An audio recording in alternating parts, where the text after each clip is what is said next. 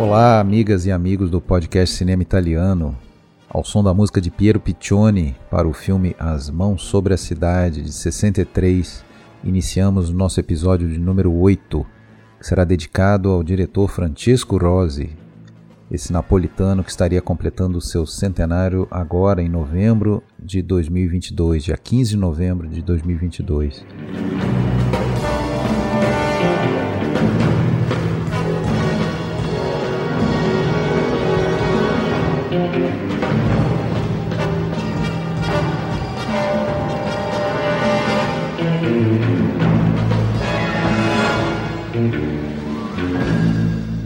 Sou Alexandre Cataldo, tenho aqui comigo meu amigo, parceiro de podcast Cinema Italiano, Tony Vendramini, jornalista.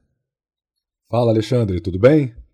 Tudo certo, Tony. Um pouco gripado, né? Desculpa aí pela voz, mas vamos lá, vamos em frente. Baita escolha de diretor, né, cara? Uma homenagem muito justa aí pelo centenário do Francesco Rosi, que era um diretor, um diretor que eu já conhecia, já tinha visto alguns filmes e agora para gravar esse episódio pude conhecer outros filmes e confirmou, né, tudo aquilo que eu já esperava. Baita diretor. Legal. Rose teve uma carreira de cerca de 40 anos como diretor. O primeiro longa dele foi de 58, A Provocação, Las Fida, uh, e dirigiu até 97, A Trégua, né, seu último filme. E ele é um diretor de quem eu já tive a oportunidade de assistir todos os filmes. Ele até não é um diretor assim que dirigiu uma quantidade tão grande, foram 18 longas e mais um episódio daquele conjunto de, de curtas lá que foi feito para a Copa de 90 na Itália, né? O 12, 12 diretores para 12 cidades, né? 12 diretores para 12 cidades e uh, a ele coube na época é, o, o, episódio sobre Nápoles, né? Que é a cidade natal dele, a cidade a qual ele teve muito ligado. A gente vai falar muito sobre o envolvimento dele com o meio é, do campo, né, em alguns filmes, isso é muito presente. Apesar disso, ele dizia que ele cresceu ligado ao mar, né, a natureza para ele, como, como um, um, napolitano, né, uma cidade portuária, cidade marítima, era estar no mar. Ele passava, segundo ele, três meses de, de férias do ano, férias escolares, ele passava brincando diariamente em barco, no mar com os amigos. Então, que só mais tarde é que ele foi descobrir o campo, né, as cidades mais do interior, que, que vão ser cenário aí para muitos seus filmes, talvez um dos temas mais recorrentes dele. E um, uma questão interessante aí, né, Alexandre? É, a gente vai abordar aqui um diretor que muita gente considera na Itália o pai do cinema político italiano, né? Mas o próprio Rose não considerava assim, né? Ele não achava que ele fazia um cinema político, né? É. Até porque tem uma, pelo menos dois, dois entendimentos dessa palavra nesse rótulo do cinema político. Né? Tem diretores que fazem um cinema panfletário, um cinema com tomada de posição, um cinema que quer passar uma mensagem. Já o Rose diz que nunca quis isso. Né? A explicação recorrente que ele dava, tem várias entrevistas dele ao longo da vida, era que Bom, a Itália era uma democracia recente, né? uma coisa iniciada ali no pós-guerra, é, com, a, com a República, né? a partir de 46, e, enfim, era, era um processo ainda em construção, né? quando ele começa a, a dirigir seus primeiros filmes no final dos anos 50. Era um processo ainda em construção. E por e, isso mesmo, por isso mesmo, ainda com muitos defeitos, né? Exato. Ainda com muitos problemas. E, e é desses problemas que vem essa indignação que a gente vai observar nos filmes dele, né? É. E, então, é, exatamente. E por conta disso ele dizia que ele se sentia como um cidadão ah, obrigado e impelido a participar. Ele achava que todo cidadão tinha que participar do jeito que pudesse, do jeito que, tivesse seu alcance dessa construção democrática, né? É algo que é muito bonito em tese, né? E, e deveria ser realmente é, levado a sério nas democracias. A gente sabe que muitas vezes não é bem assim. Uh, tem democracias aí já de muitas décadas muito mal desenvolvidas. A própria Itália tem seus problemas, a gente tem isso por aqui também. Nossa democracia é mais recente ainda, né? Se você for analisar bem, é coisa de 30 anos e ainda com muitas falhas, ainda com muitos problemas. E, e nisso a gente se identifica muito, inclusive com muitos filmes do, do Rossi, você não acha? Ah, completamente. Eu acho que em alguns filmes a gente vê muito Brasil ali, né, cara? Exato. Principalmente um dos filmes que a gente vai analisar aqui. É. Eu acho Brasil demais, cara. É, então a palavra-chave que ele sempre dizia era participação, consciência social. Ele queria com esses filmes mostrar algumas situações que fizessem o povo refletir. Né? Ele dizia, inclusive, que ele, que é um cara que nasceu já de uma família, vamos dizer, pequena burguesa e com, com acesso à cultura, ele lia muito, ele era cinéfilo, ele foi muito influenciado pelo cinema americano quando jovem, ele ele gostava muito de cinema noir americano, ele gostava muito de, de comédias, de musicais. Diz que ele era apaixonado pelo Fred Astaire e gostava de, de imitar, dançar e tudo mais. E, e, e, então ele tinha esse acesso à cultura. Ele sabia que determinados fatos, até históricos, né, da história da, da Itália, ele sabia, mas ele sabia que a, a grande parte da população é, não, não tinha determinadas informações, conhecimento. O próprio sistema, por exemplo, é, político, como que funciona uma assembleia, né, um, um, conselho. Ele diz quando ele faz lá o Mão sobre a Cidade, que, que tem muito disso, né, de mostrar os conchavos políticos, ele diz que muita gente realmente não sabia como isso funcionava, né, que era uma caixa fechada, uma caixa preta, né, e ao fazer um filme mostrando isso, cancarando isso, ele, ele se via como cumprindo uma função social. E ele não precisava nem tomar posição, né, ele não precisava nem Bastava apresentar ali né, as possibilidades, as, as vertentes ali, o que, o que podia ser apurado né, em cada um dos casos. Perfeito. Bastava deixar tudo isso muito, muito implícito para que cada um tirasse as suas conclusões. Né? É. Mas você falou dessa, dessa origem pequeno-burguesa do, do, do Rose, e é importante lembrar também que ele é, era filho de um cartunista bem famoso em Nápoles, né? que foi, na verdade, quem transmitiu essa paixão pelo cinema. Ele era apaixonado por fotografia, né, o pai dele. É, tem até a história que o, Rose posa por uma foto é, para um concurso, né, que o pai dele participou. Ele tá fantasiado ali do Charlie Coogan, o garoto, Jack, né? Jack Coogan, né? Jack, Jack Coogan. Jack Coogan, Jack Isso. Coogan, uhum. o garoto, né? Isso. E o pai do, do Rose ganha um concurso, ganha uma viagem para Hollywood, só que a mãe, que é uma boa meridionale, né?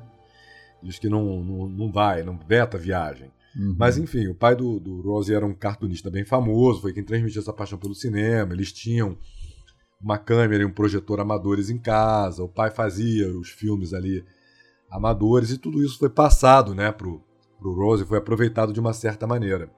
É. Cara, eu confesso a você que é um dos diretores italianos, assim, meus prediletos pelo pelo conjunto de, de, de, de, bons filmes que ele tem, até tentando escolher aí cinco para a gente destacar, a gente teve uma dificuldade, eu tive uma dificuldade, acabei chegando praticamente em oito.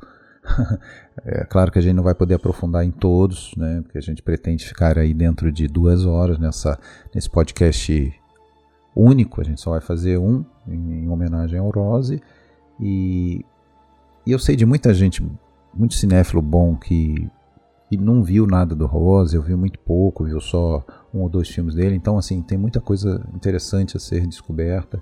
É um tipo diferente de cinema, claro, não é um cinema feito é, como é, com a intenção de ser um produto puro e simples ou um entretenimento puro e simples, é um cinema que faz pensar. O Rose sempre falava isso, ele, ele gostava de tratar o espectador, é, lançar ao espectador um, um, quase uma tarefa, quase um desafio. Ele não queria uma pessoa sentada é, é, desligar, aquela famosa coisa de desligar o cérebro. Ele queria alguém pensando, alguém é, é preenchendo aquele, aquele quebra-cabeças, né? completando aquele quebra-cabeças que ele gostava de, de, de, lançar nos filmes. Né? Pelo menos dois filmes que a gente vai comentar hoje são emblemáticos demais nesse sentido, que são os famosos filmes filme inquiesta, né? como eles chamam, filme investigação, dossiê, em que são fatos históricos, inclusive os filmes esses dois que a gente vai comentar, eles começam já com o final, pelo final, né?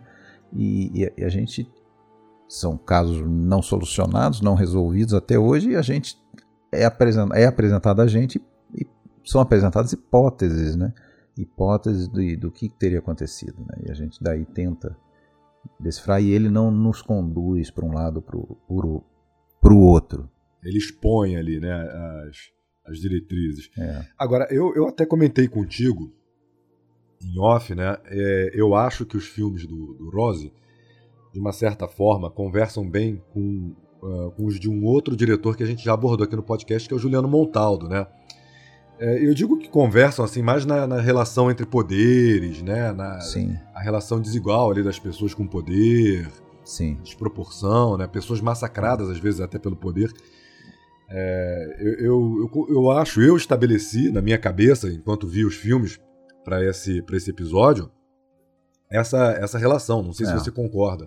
É, não, não, não cheguei a pensar, mas realmente faz um sentido, porque é um cara que não, não fez filmes assim, pelo menos não na sua maioria, filmes para entreter, né? Tanto é que tinha sempre a gente caiu fundo lá no Montaldo, lemos a biografia dele, a autobiografia, e ele fala, né, que muitas vezes os produtores falavam: "Não, você não pode fazer esse filme, esse filme não vai ninguém ver, você tem que fazer um filme que entretenha".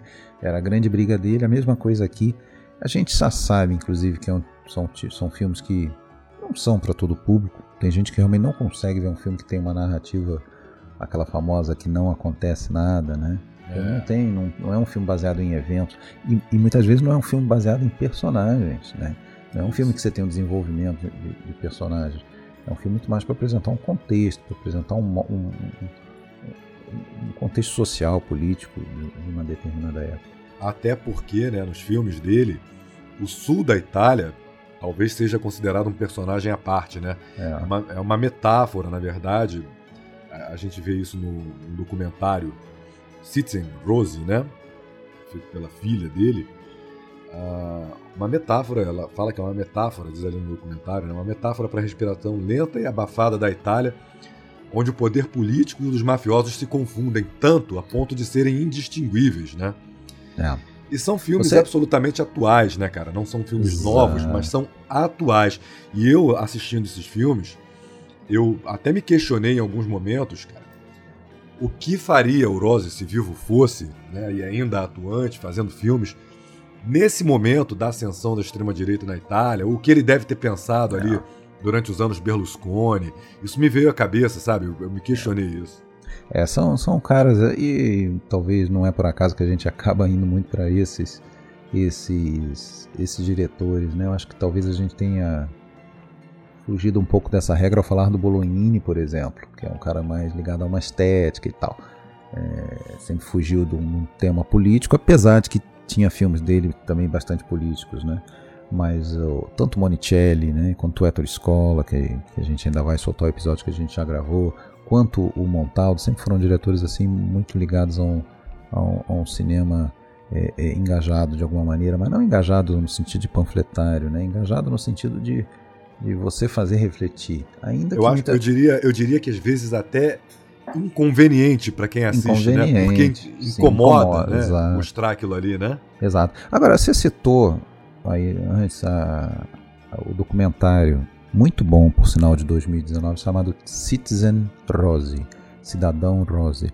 E o título dele, que claro, pode até querer fazer uma alusão ao Citizen Kane, por exemplo, mas ele é, vem, tem, é, tem, tudo a ver com o que a gente comentou, né? Esse desejo do Rose de, com o seu cinema, participar da construção da democracia, de ser cidadão. Então era um instrumento, o cinema dele, ele via como um instrumento, uma ferramenta para exercer a cidadania dele.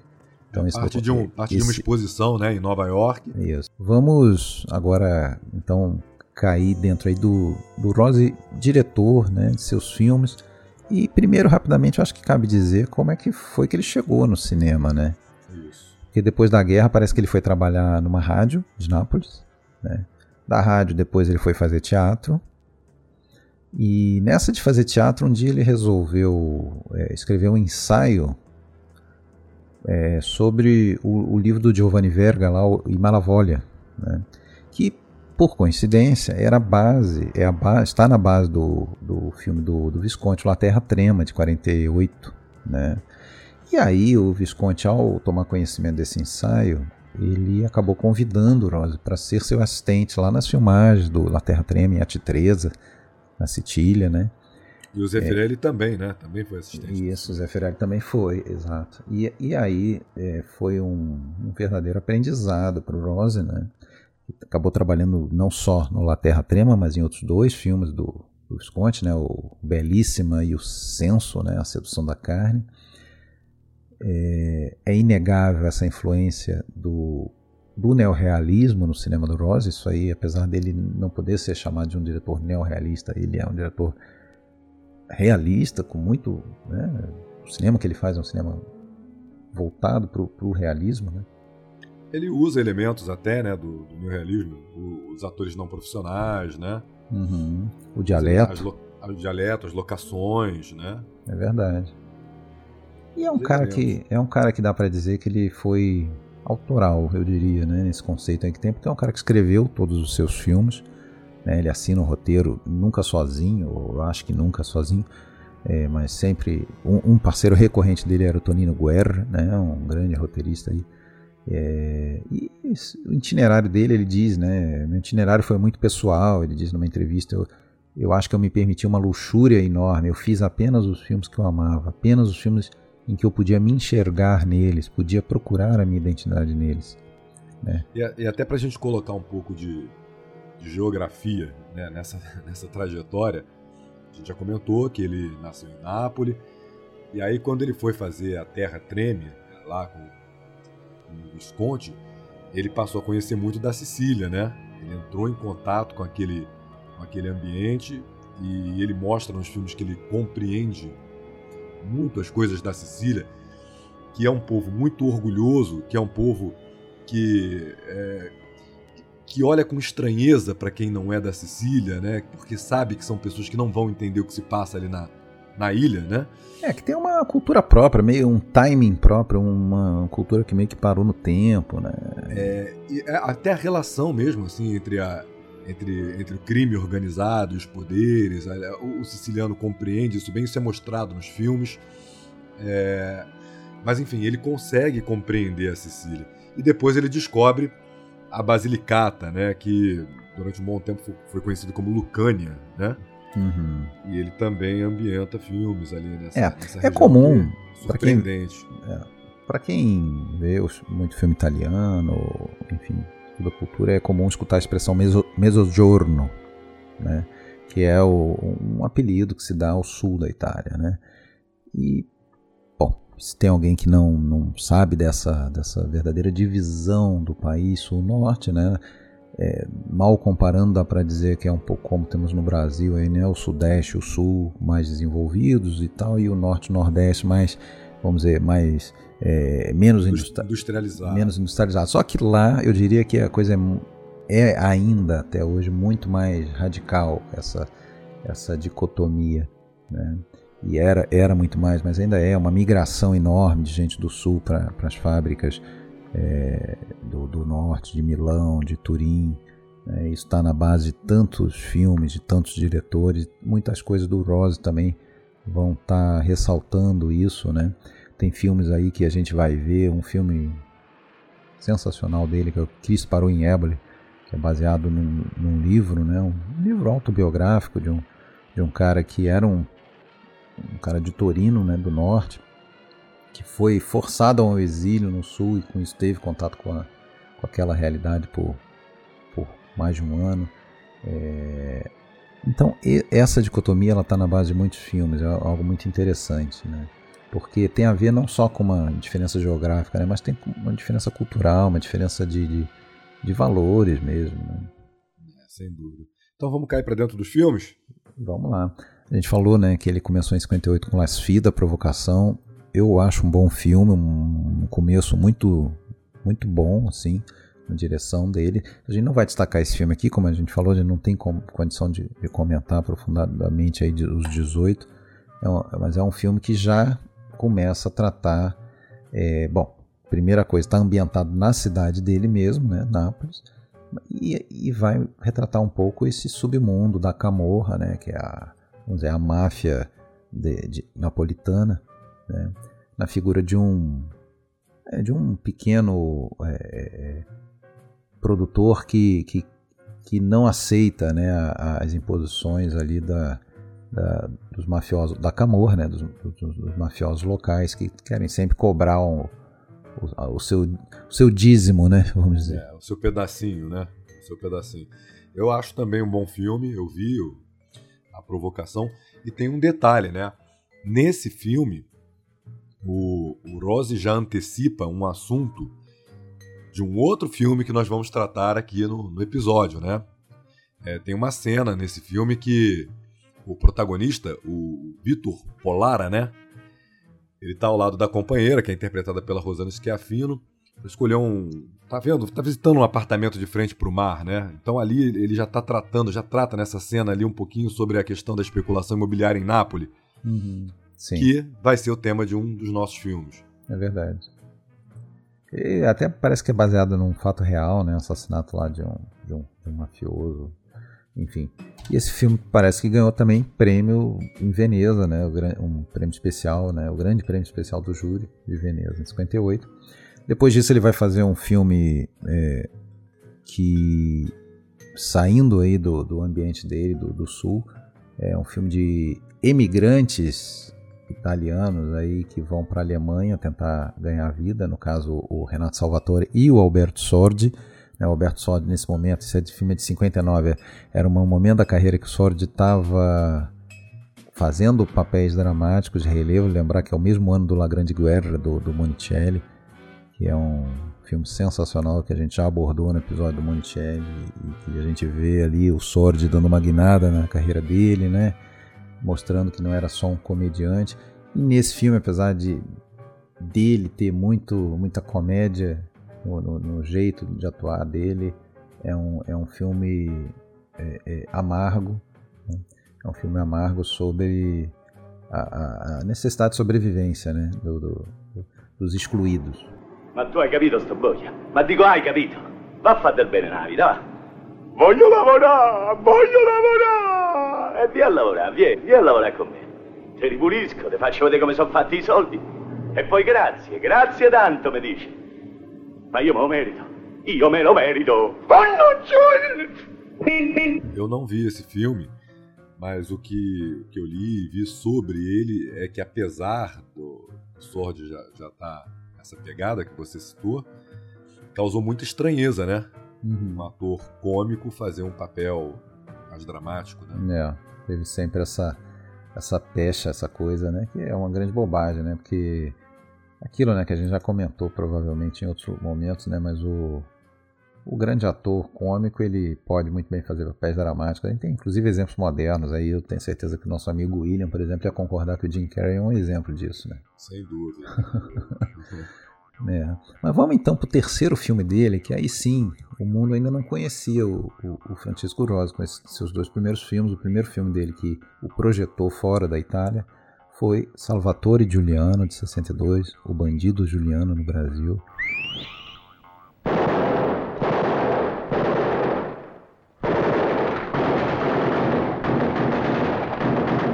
Eu acho um filmaço, já digo que é o meu preferido do, do Rose, eu sei que você não, não concorda. Vai ter listinha no final? É, mas é um grande, grande filme. É um grande filme, um filme influente. A gente está sempre bem acompanhado quando o Scorsese está do nosso lado dizendo que, que, maravilhas desse filme. Esse filme influenciou o Poderoso Chefão, influenciou muita coisa. E, e, é um filme, é um dos dois filmes que eu citei filme inquiesta, filme indade, né? filme investigação, dossiê. São várias maneiras que a gente vê por aí se referindo a esse tipo de filme. É um filme que é, começa pelo seu fim, começa pelo protagonista morto, e é um início brilhante, assim, aquele plano inicial né, do alto, ou cena do crime. Cotone a righe, di fattura civile con suola di para. Rinvengono i seguenti oggetti. All'anulare destro un anello di metallo bianco con un unico brillante. Nella tasca dei pantaloni un foglio da 10 lire in corso legale. baseada no, no noticiário, né? Tem a capa do, dos jornais ali da, da região. Na verdade, isso, é isso, tudo acontece ali próximo a Palermo, né? Na região de Palermo, na Sicília. Né? É um filme ambientado na Sicília. E naquela imagem a gente já percebe claramente algo fundamental para compreender toda essa história do, do, do Salvatore Giuliano, ou Turidu, né? Como parece que era o, o nome que ele era chamado. Turido. Turido. É, Turido. mesmo, tu... do, mesmo do protagonista do é. Cavalaria Rusticana. É. Que parece uma encenação. Aquela, aquela cena inicial, aquele plano inicial, a câmera de cima, o corpo dele meio arrumadinho no chão, as pessoas em volta. Parece uma encenação até de uma peça. Será que só parece? Será que foi? Será que não foi? Essa é a dúvida que parece sobre o filme. E eu acho que a frase do filme é dita logo no começo, quando o jornalista corre lá para a cabine telefônica para mandar notícia lá para o seu jornal e fala: é, encontrado o corpo de Salvatore Giuliano, né, não se sabe a circunstância. Disse, é, é, como saiu no jornal mesmo, né? se você buscar no Google você vê. De sicuro c'è solo che è morto. Di sicuro c'è solo che è morto. Le testimonianze sono in netto contrasto con la versione ufficiale. Ciò non toglie che si debba ai carabinieri se oggi il bandito è stato ucciso. Continua, continua. É, ou seja, de, de certeza sabemos apenas que, que, que ele morreu. É, não, é. Ninguém sabia como, quem matou, quem não matou, como que ele morreu. Não é, é uma... à toa, não é à toa, Alexandre, que o Leonardo Sciascia, que é um grande escritor italiano, diz que não se pode entender a Itália se não se parte daquele pátio onde morreu o Salvatore Giuliano, né?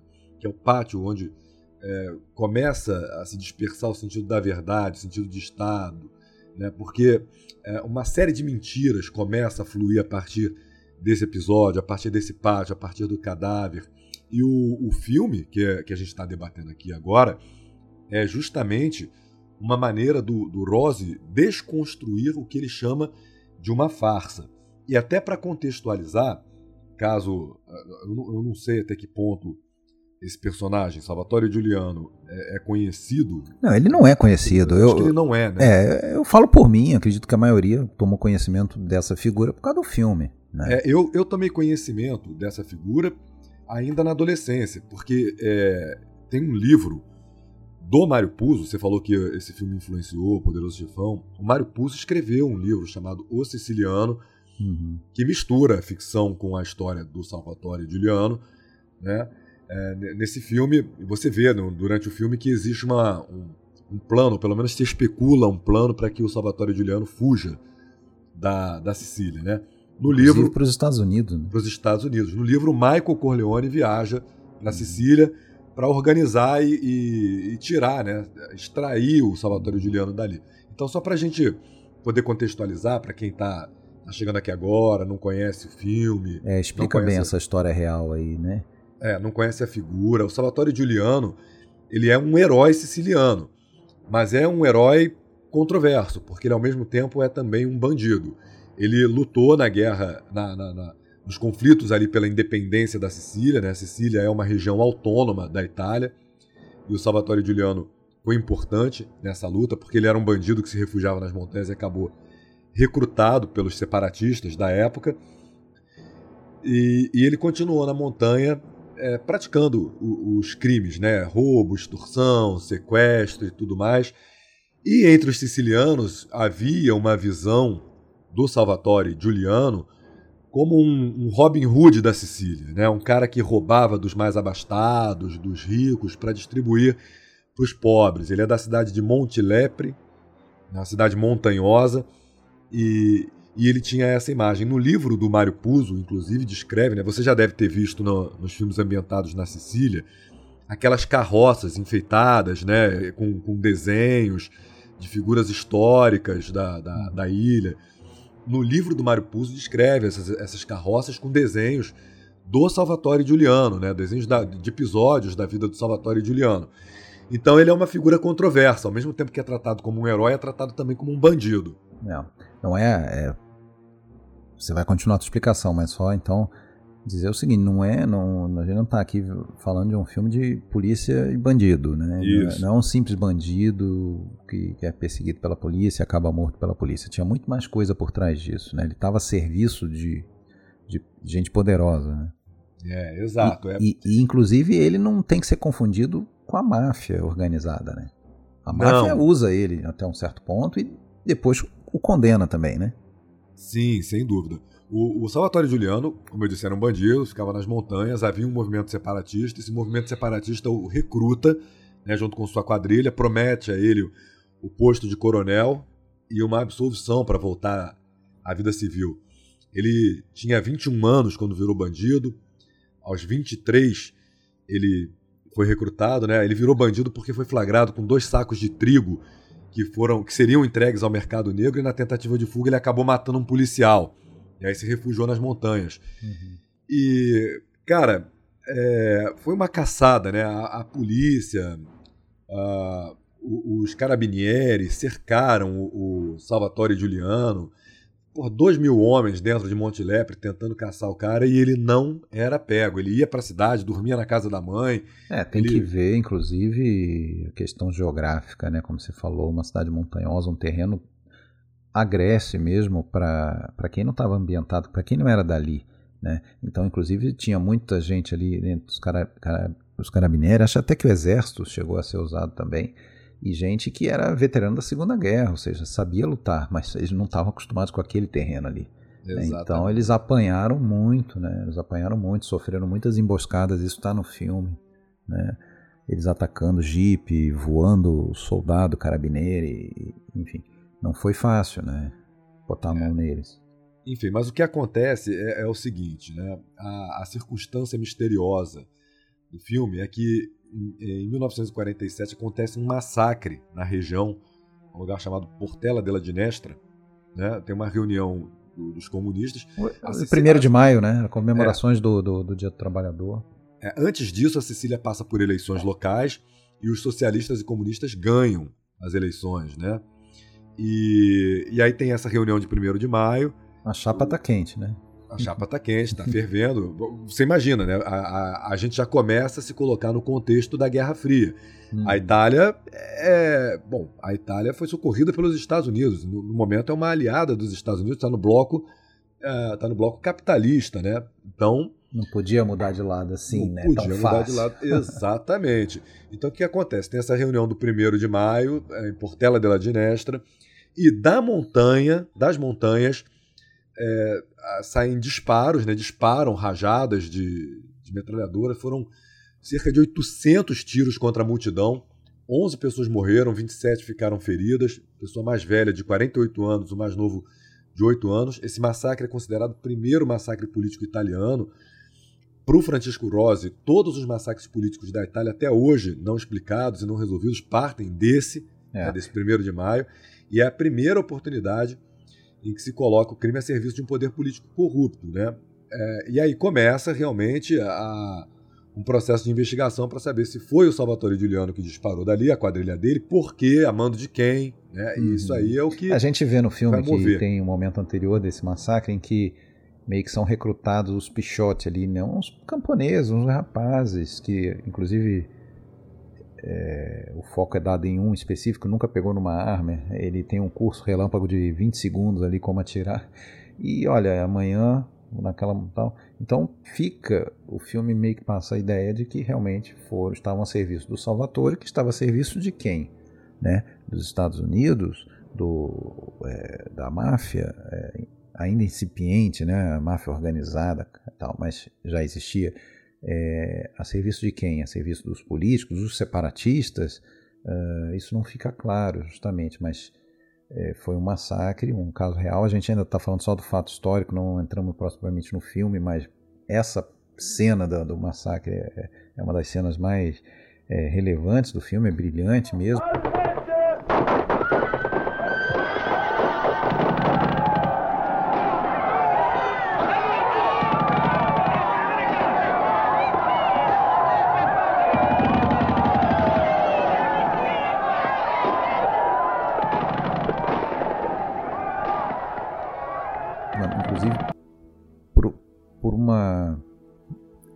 Coisa que vai estar presente não só nessa cena, mas em outros momentos do filme, que é foram filmadas nos verdadeiros locais onde os fatos ocorreram, que dá uma veracidade incrível, e em, em, em boa medida as pessoas que participaram do filme, não atores, né, pessoas do local, muitas estavam presentes ou perderam ou ouviram falar pelo menos da, da, história, conheciam a história, ou estavam até presentes, foram pessoas que estavam no, no 1 de maio de 47 lá em, em Portela della Ginesta, sobreviveram ou perderam é, pessoas, é, parentes e tal.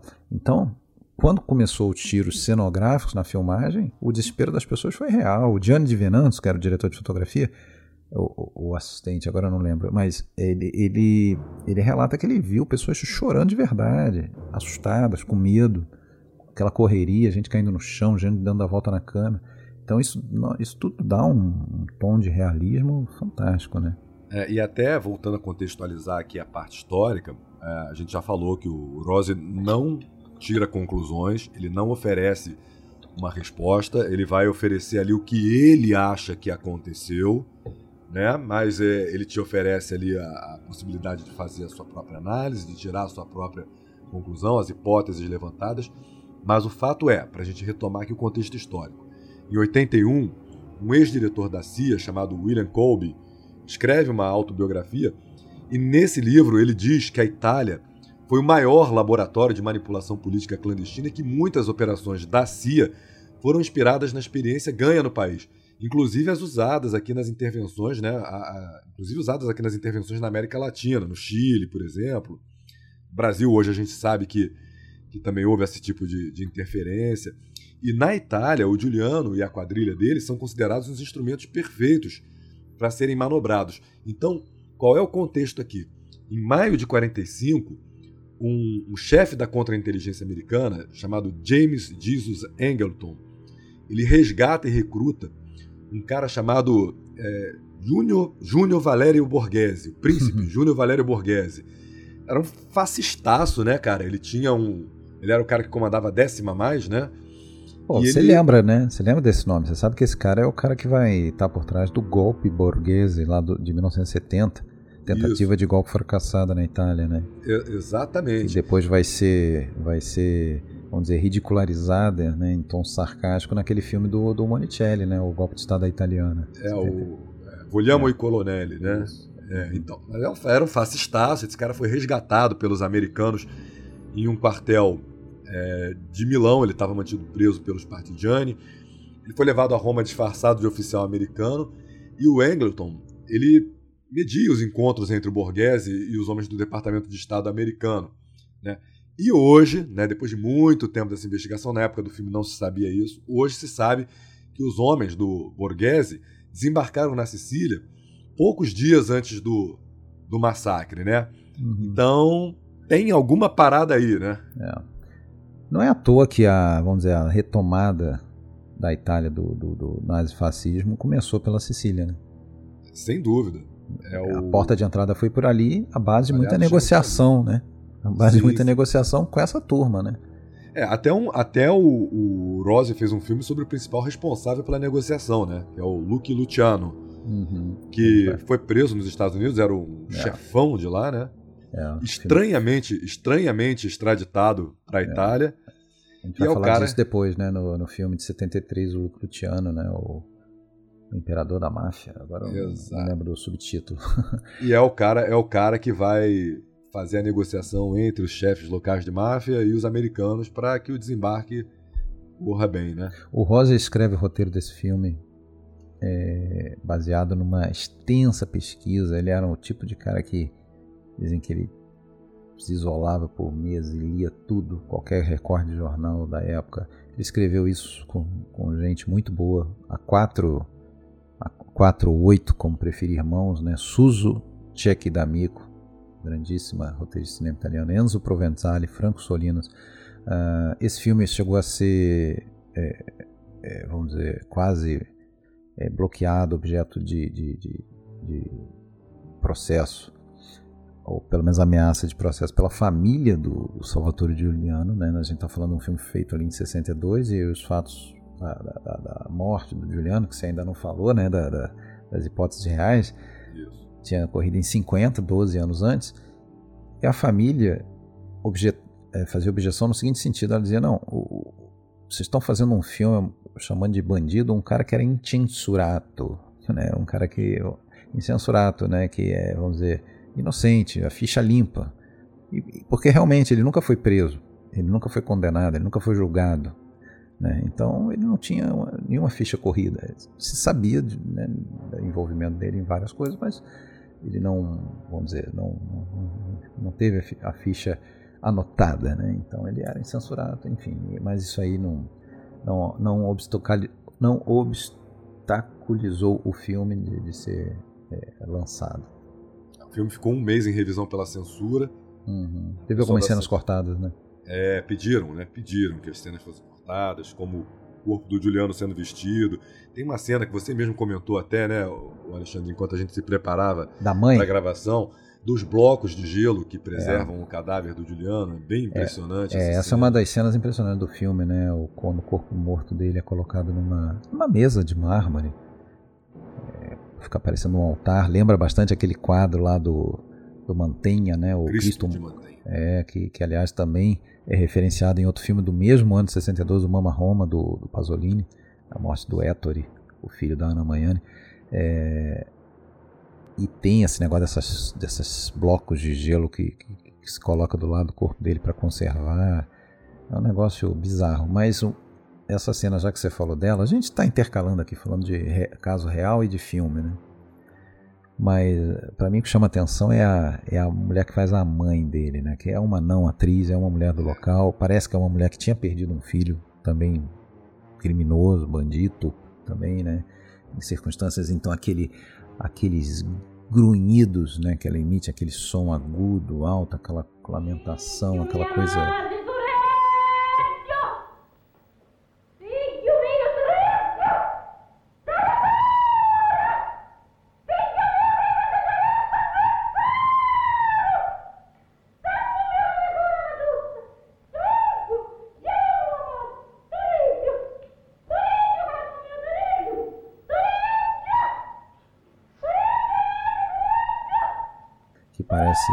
totalmente alucinada, né, mostrando a dor da, da perda do filho. Né? Cara, é, é uma coisa, viu, Alexandre? Tô dando licença aqui para colocar um toque pessoal só nesse comentário. Uhum. É uma coisa real e que eu vejo com muita frequência, sabe? Não sei se o pessoal que está nos ouvindo sabe, eu sou jornalista e eu cubro, eu cubro muitas vezes enterros aqui no, no Rio de Janeiro de vítimas da violência até. E, cara, é, quando eu vi essa cena, uh, eu, eu, fiquei realmente impressionado com o realismo dela, sabe? Porque é uhum. é exatamente aquilo ali, cara. Uhum. Não, ela, ela, é muito verdadeira, né? A gente vê, a gente não vê uma pessoa atuando ali. É como se realmente aquele aquele aquele ator, né, vamos dizer assim, ainda que amador, que está fazendo o, o Salvatore Giuliano morto, fosse realmente filho daquela mulher. Então, é uma coisa muito realística, né? Aliás, outra coisa que a gente pode aproveitar para falar, eu falei do corpo morto, a gente só vê essa figura do Salvatore Giuliano, personagem em título de perto, em close, em detalhe, quando ele está morto. Tanto na cena inicial como nessa do, do coisa, do, do, do vamos dizer, da, da lamentação da mãe. Nos outros momentos em que o filme vai para trás, né, e essa é uma estrutura narrativa que eu acho fantástica, ele vai e volta no tempo de uma maneira desconcertante, que você fica realmente perdido, principalmente a primeira vez que você vê o filme, né? sem aviso prévio. Né? Às vezes, do nada, ele, ele volta ou avança no tempo e você não, não, percebe de imediato.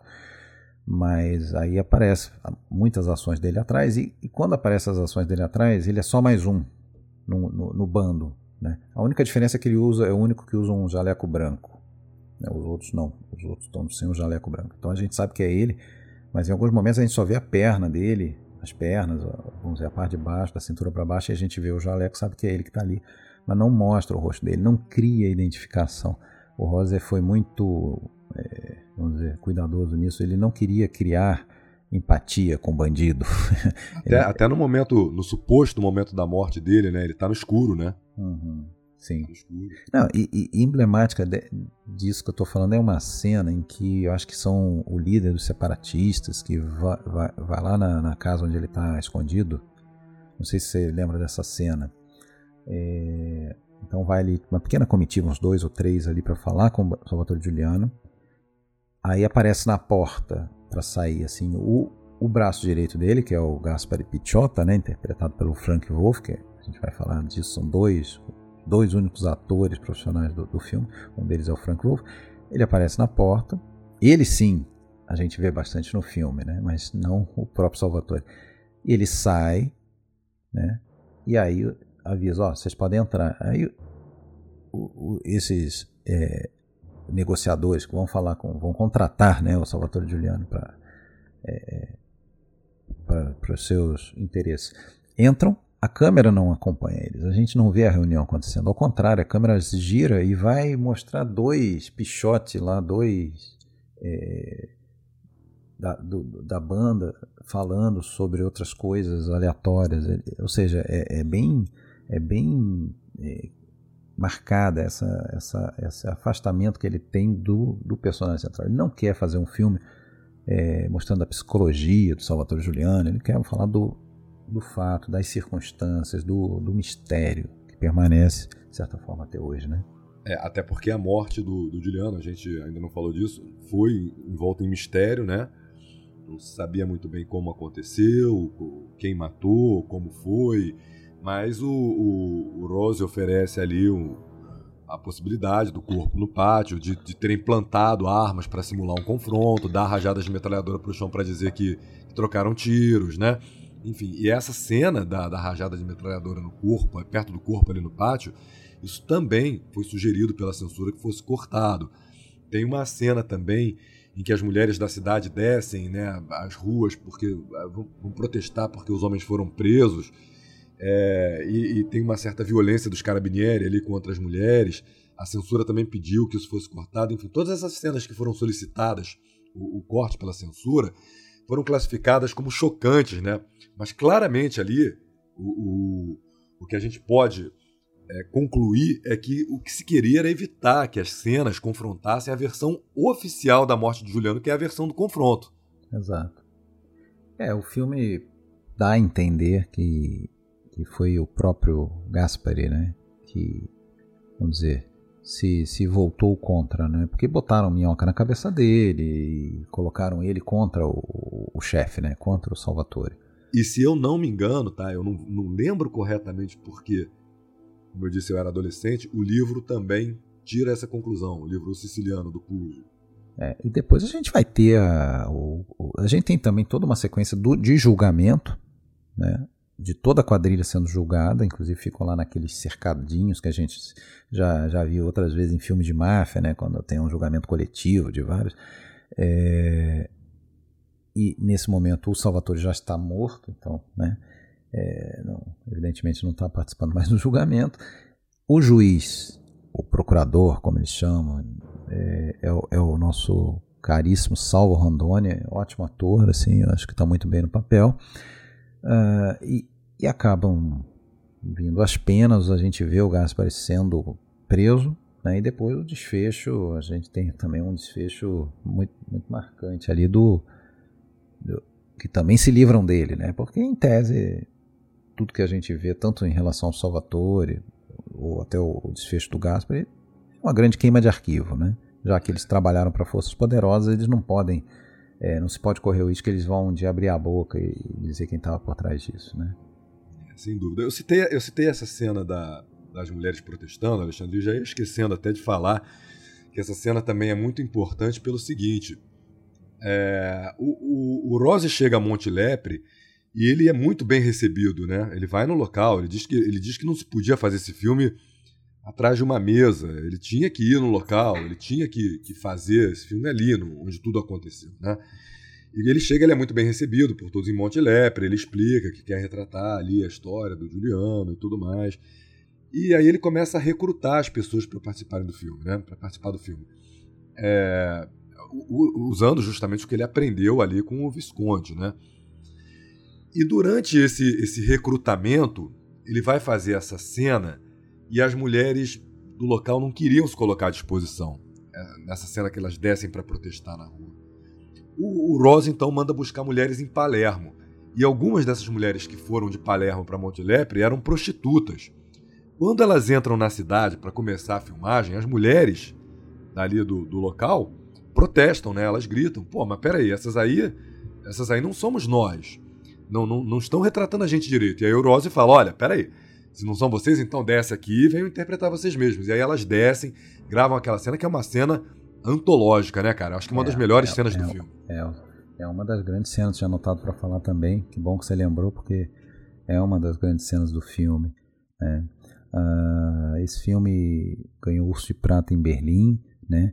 E teve uma curiosidade em Veneza, né? O Festival de Veneza aí talvez muito tendencioso no sentido de não, não criar polêmicas ali com, com versões oficiais, mas o Veneza recusou, alegando que era um documentário e não, e não poderia é, concorrer, não poderiam concorrer documentários no Festival de Veneza. É absurdo porque o filme não é um documentário, né? É. Por mais realista que ele possa ser ou tentando reconstruir uma realidade, né? Tem uma narração em off, né, que reforça esse tom documental, né? É, é um filme, como eu falei, né, ele não se prende a uma hipótese, ele não é didático, ele não julga. Né? Outra coisa interessante falar é o seguinte, esse filme ele inicia aí uma uma parceria do, do, do Rose com o o compositor Piero Piccioni, né? Piero Piccioni, que é ótimo, né, cara? Ele vai que é fazer é as músicas de praticamente todos os filmes do, do, do Rose. A gente vai escutar bastante aí a, a, obra dele ao longo desse episódio. E tem, tem um momento que eu acho muito legal, tem duas coisas que eu acho bem legais, né, cara, nesse filme também, que dizem respeito a esse modo siciliano de ser que, que eu já citei e que não é compreendido pelas pessoas. Em vários momentos, a gente vê como funciona a omertá, né? Uhum. Que é a famosa lei do silêncio, né? É uma coisa meio é, de acordo com todo mundo, que não se pode falar, né? É melhor não falar. E, e uma parte exemplar ali, né? É quando o policial que está na procura pelo Juliano chega para um vendedor de, de água, né? Pergunta para ele assim: o que, que você acha do Salvatore Giuliano? E aí ele responde: tirava dos ricos e dava para os pobres. E aí o policial complementa, né? É, e aí ele, o vendedor complementa. De onde o senhor vem? Aí o cara responde de Roma. Aí o cara meio que num, numa, numa cara de desdém, né? Fala assim, bah, o que, que você sabe daí? O que o senhor sabe da Sicília, né? Sabe nada daqui, cara. O que, que você tá fazendo aqui? Isso aqui não é teu ambiente, né? Sim. Olha, esse é um dos filmes um daqueles filmes que a gente poderia fazer um podcast só sobre ele. Na minha opinião, daria para falar bem mais, mas a gente tem que avançar, a gente pretende falar de outros ainda. Tranquilo, dá para fazer tranquilo. É, é.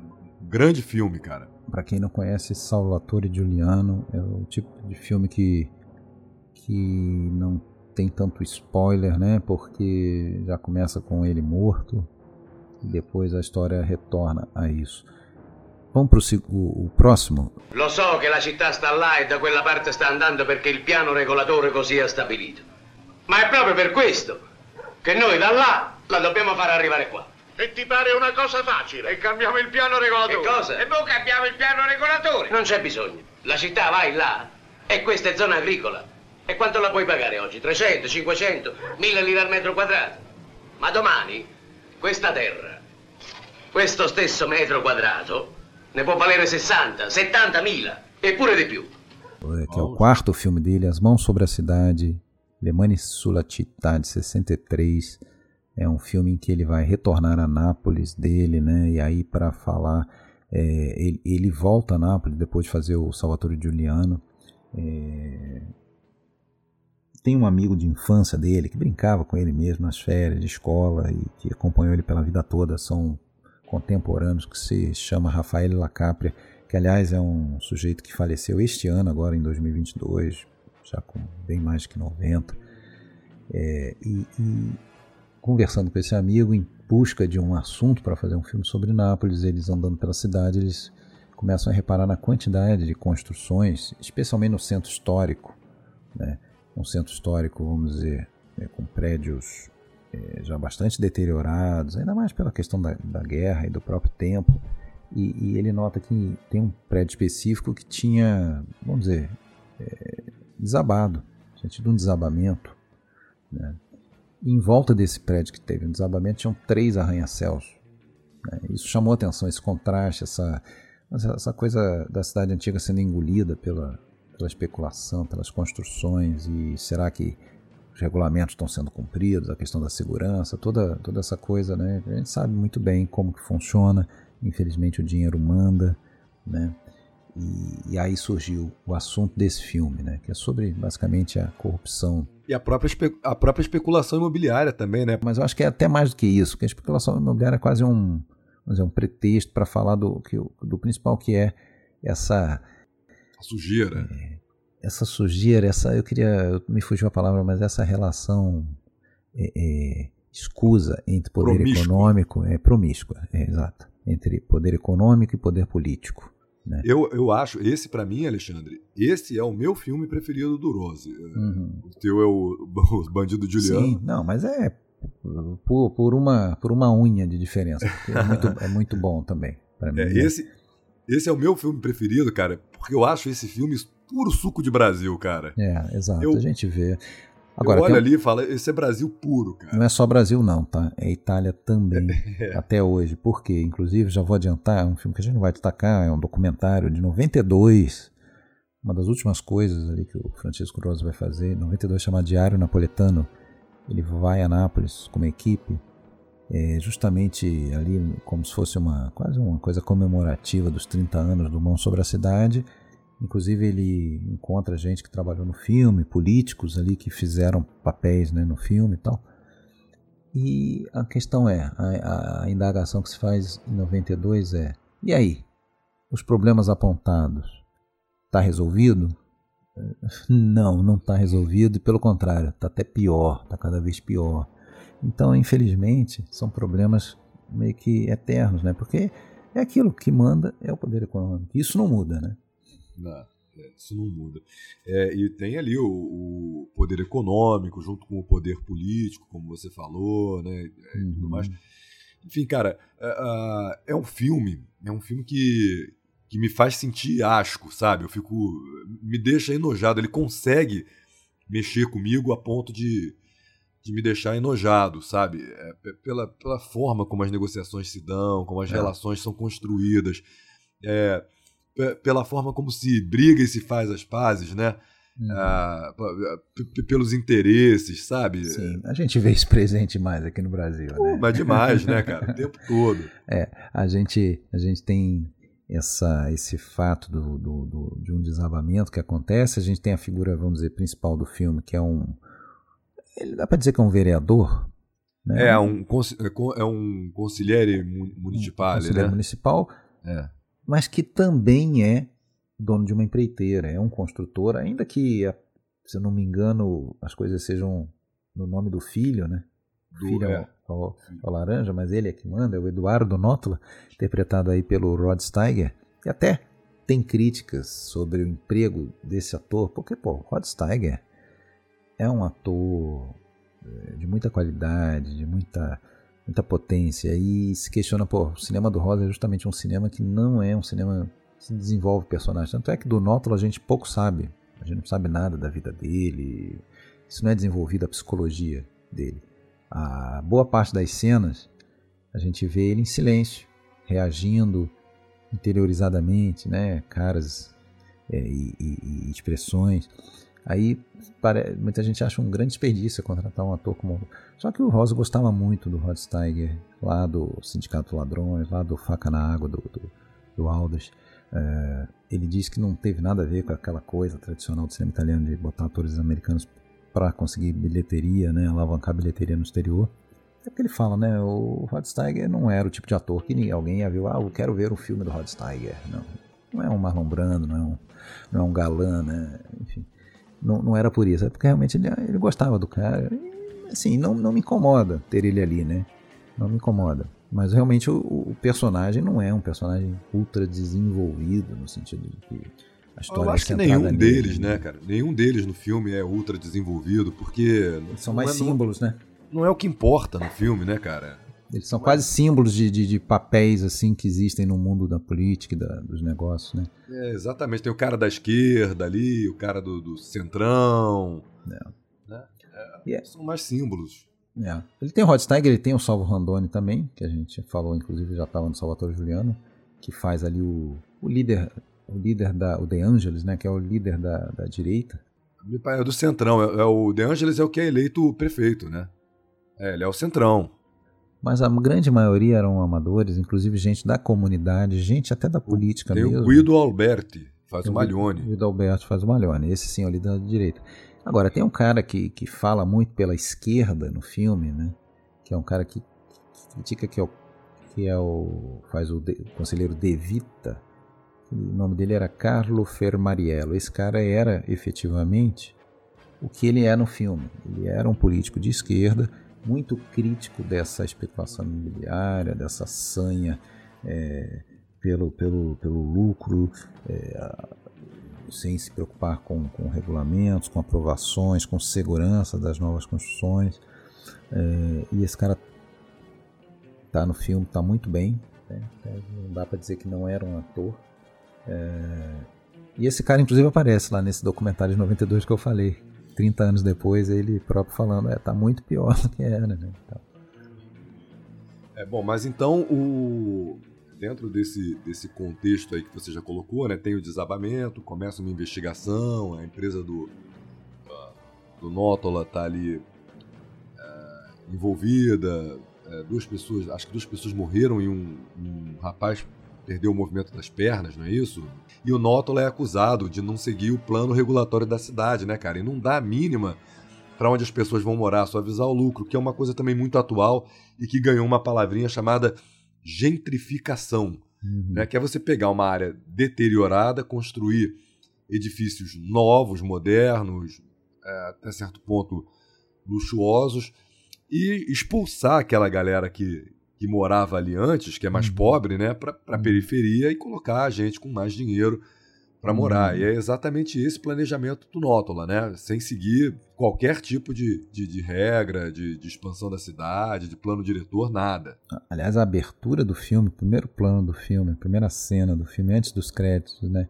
É uma coisa quase teatral. A gente vê justamente o Nótola. A gente, o filme começa mostrando mão, as mãos dele, justamente. Né? As mãos sobre a cidade. As mãos dele apontando, né?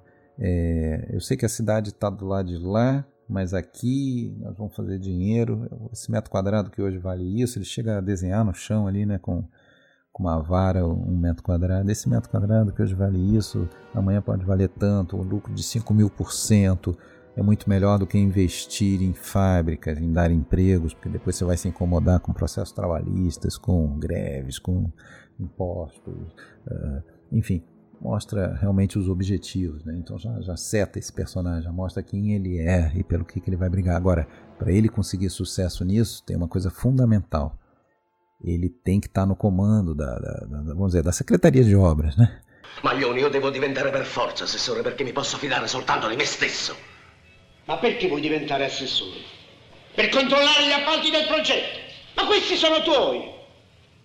Noi dobbiamo vincere le elezioni. Dobbiamo conquistare la maggioranza.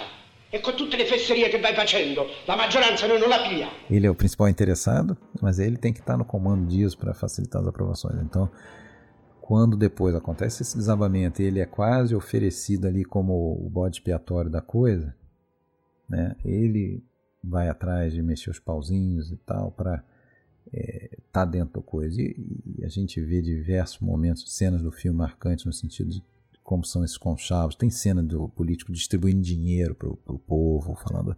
E aí dá aquele risadinho irônico e fala: tá vendo como é que é, funciona essa democracia?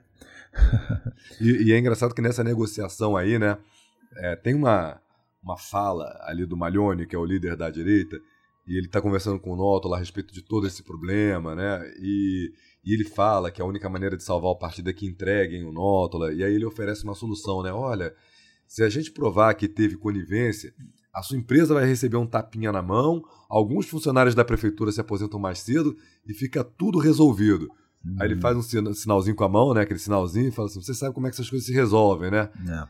Ele está propondo que ele retire ali a candidatura para salvar todo o projeto político do partido. É, e em alguns momentos do filme também tem uma coisa assim, que é algo que eu, que eu costumo comentar às vezes com amigos, assim.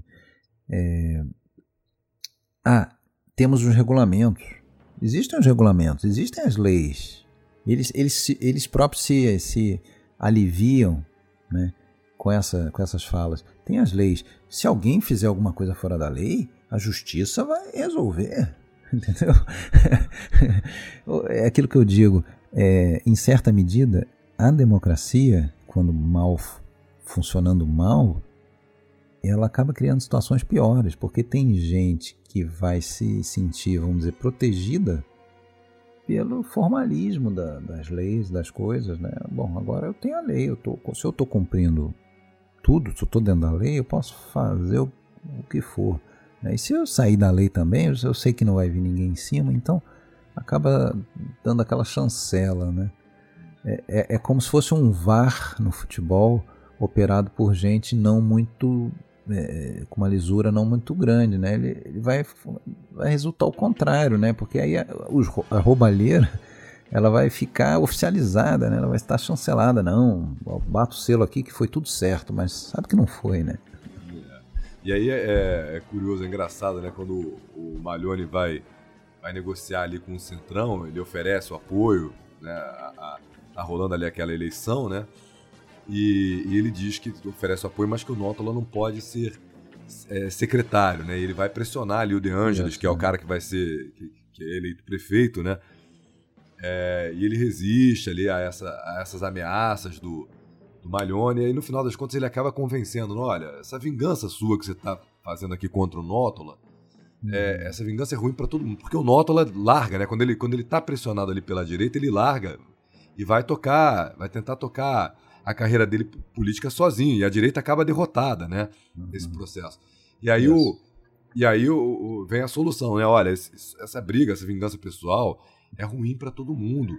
Eu acho que vocês têm que fazer as pazes, né? Acaba dois... tudo no centrão. Parece cara, até um país que eu conheço. E os dois se abraçam e se beijam, cara. É uma coisa sensacional. É um negócio é. maravilhoso.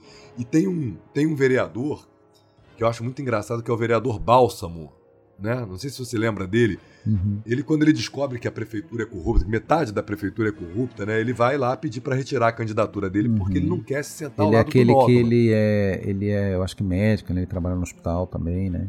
É isso? É, isso, ele mesmo. E aí ele fala que, é, que não ele não quer se sentar ao lado do Nótula de lugar nem, de jeito nenhum. Ele, é, aí ele ouve de um outro vereador que ele não tem, que ele não deve fazer isso, que em política a indignação moral não tem valor nenhum. O único uhum. grande pecado é ser derrotado. Uhum. E aí, cara, na hora da, da, da votação, da, na hora do acordão, do lado de quem que ele tá sentado? Uhum. Do Nótola. Sim. É, isso é emblemático, né, cara? Cara, o filme tem coisas fantásticas. Pra começar, a trilha sonora do Piccione, a gente acaba sendo redundante. Fotografia do senhor Gianni de Venanzo, um dos maiores diretores de fotografia da Itália. Olha que tem vários, né? Mas esse cara Infelizmente faleceu cedo, teve hepatite, se não me engano, 45 anos. Mas é o cara que está por trás de tanta coisa boa, Basilisca, filme de estreia da Lina Vertimiglia, Oito e Meio do Fellini e tantos outros. Nessa, tá no, por trás de Salvatore Giuliano, é um cara que gostava de filmar com luz natural. E aqui ele tem esse desafio de filmar aquelas cenas é, com várias pessoas, né, numa assembleia, por exemplo, e, e faz isso muito bem. É, e várias cenas marcantes, né? Tem algumas que a gente já falou, tem aquela cena em que um alguém da oposição questiona, fala, ah, vocês estão implicados nesse nesse desabamento, nesse crollo, né, do, do, do, prédio antigo lá, vocês estão com as mãos sujas de sangue, aí o, em uníssono, né, o pessoal lá da direita, ah, nossas mãos estão limpas, mani, polite, polite, é, enfim, e aí não dá para deixar de lembrar da, da, Operação Mãos Limpas que a gente teria na Itália aí um momento posterior, né, tentando... O próprio o próprio Rose falava que lamentavelmente ele foi o homem que antecipou a Operação Mãos Limpas. Né? É, é. E a gente não falou, Alexandre, de uma coisa muito importante, né, que foi a filmagem desse desabamento. É, isso que eu ia falar, isso aí é fundamental, né? Foi Porque... super complexo de gravar. Não, e que assim, o próprio Rosa fala, eu não sei de um outro momento no cinema É, a gente está falando aqui de uma coisa sem efeitos especiais, né? Filmada Vera, em que se mostrou o desabamento verdadeiro de um edifício, né? E foi feito assim, sete câmeras para filmar, porque a coisa não ia se repetir. A única coisa que parece que foi feita foi criado um mecanismo. Era um prédio que já estava condenado para ser demolido, então ia ser demolido. Ah, só que por dentro eles criaram ali mecanismos para conseguir controlar é, dele desabando em estágios, né? ele, ele caindo uma parede, outra parede, uma laje, por partes. E aí, naturalmente, ia se conseguir filmar tudo e depois na montagem você colocava tudo como se fosse uma sequência rápida.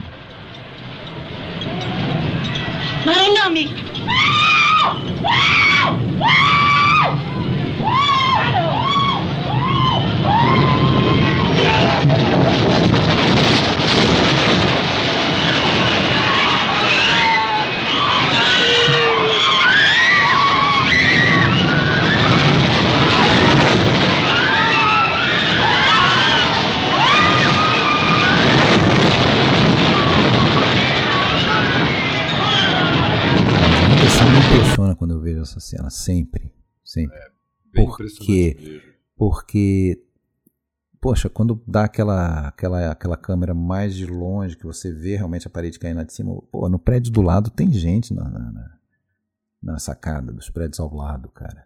É um negócio perigoso, tem gente embaixo, próxima. Né? Então, assim, tem alguma parada ali que a gente não consegue entender, porque é, é muito bem feita, muito bem feita. O, o filme ganhou o Leão de Ouro em Veneza, né? É. E mesmo assim, não, não foi uma unanimidade, né? Ele, ele recebeu vai porque tinha muita torcida pelo filme do Louis Malle, lá, o 30 anos essa noite, é, que o público estava torcendo, boa parte do público, então ele foi meio misto, né? Ele recebeu algumas vaias, mas parece que ele, ele fez um discurso lá que acabou convencendo as pessoas, né? Dizendo que é, o fato desse filme ganhar é, e é um filme né, que toca nesse ponto todo que a gente falou da, da corrupção, da, da, da, da mistura do poder político com o poder econômico. O fato desse filme ganhar era um sinal de que dava para ter esperança na Itália. Né? Era um sinal de que esse tema é, era um tema caro né, e importante. E a pessoa, pessoa aplaudiu, né? Então, afinal de contas, a gente está falando no festival é, na Itália, né, em Veneza e tal. Mas é isso, cara. Ah, e assim, embora seja um filme um pouco diferente é, do Salvatore Giuliano, no sentido que a gente não está falando de um caso específico real, a gente está falando de um contexto. Né? Tem algumas referências a um cara que mandava na Câmara de Nápoles na, nos anos 50, chamado Achille Lauro. Né? Que, não sei se você viu isso, Tony, mas diz que ele, dizem que ele era aquele tipo de político mesmo que comprava voto né?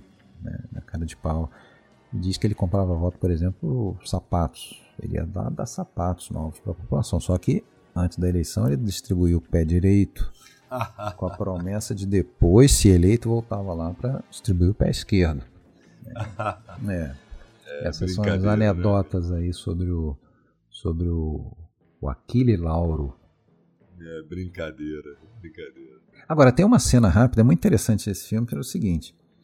Tem uma cena muito rápida em que o Nótula vai num restaurante, senta numa mesa, com uns tipos estranhos que a gente não, não vê em nenhum outro momento do filme mais. A gente não sabe qual é a relação dele, mas aquela cena ali é só para lembrar a gente de que ali a gente não tem só uma, uma promiscuidade de política e poder econômico, tem máfia também. Aqueles ali são mafiosos, tá? Camorra. Camorristas, é que ele tem que ir lá beijar a mão deles, pedir autorização, ver se, se tem um aval deles.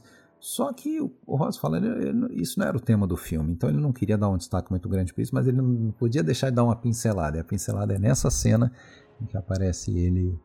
É, é sutil até, é, né, cara? Bem sutil. E não é. tem muita explicação, assim, né? É, mas enfim. E o filme acaba. E o filme acaba com uma outra panorâmica, assim como aquela que abre o filme, meio que mostrando que o ciclo se fecha e vai continuar do mesmo jeito. Né? Nada né? muda, é, é verdade. É. é. verdade. Vamos pro próximo. Vamos lá. Ele vai fazer em 65 aquele famoso filme das touradas, né? O Momento da Verdade, na, é, Espa na Espanha. Esse eu vi. Esse é. eu vi. É, ele tá naquela caixinha que foi lançada no Brasil, né? Da, da, da nossa versátil aí. Isso. E é um bom filme até, mas não, Bonito, a, gente não né? a gente não vai ter tempo de, de falar dele. Tem um negócio interessante, em 67, em 67 o, ele vai para Cuba fazer um filme sobre o Che Gue- Che Guevara. 67. Esse filme acabou não dando certo. E quem que ia fazer esse filme? Quem que ia fazer o Che? O senhor O- Jean Maria Volonté.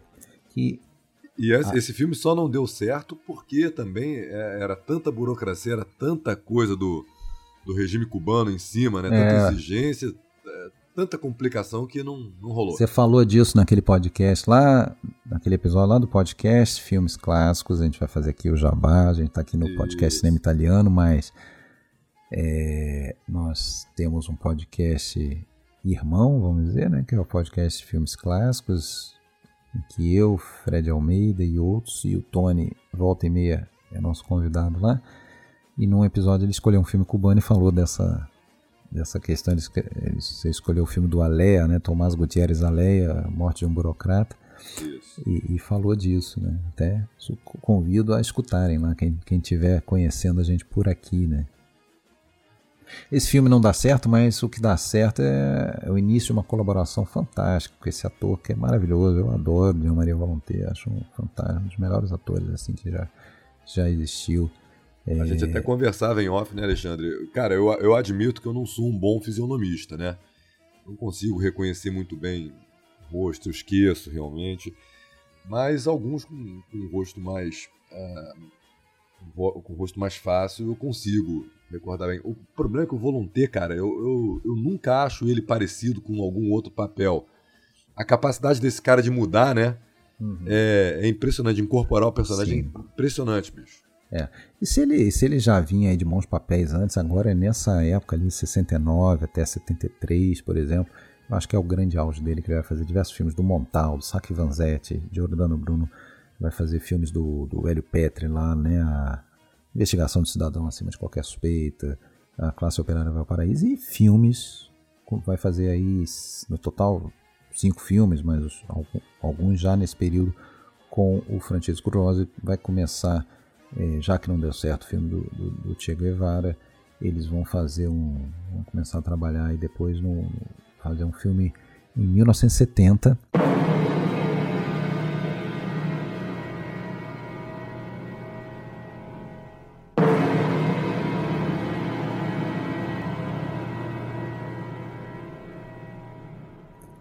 Sobre a Primeira Guerra Mundial, sobre aquelas atrocidades, aqueles horrores vivenciados pelo, pelo exército italiano mal preparado, mal alimentado, mal vestido, mal treinado, mal comandado.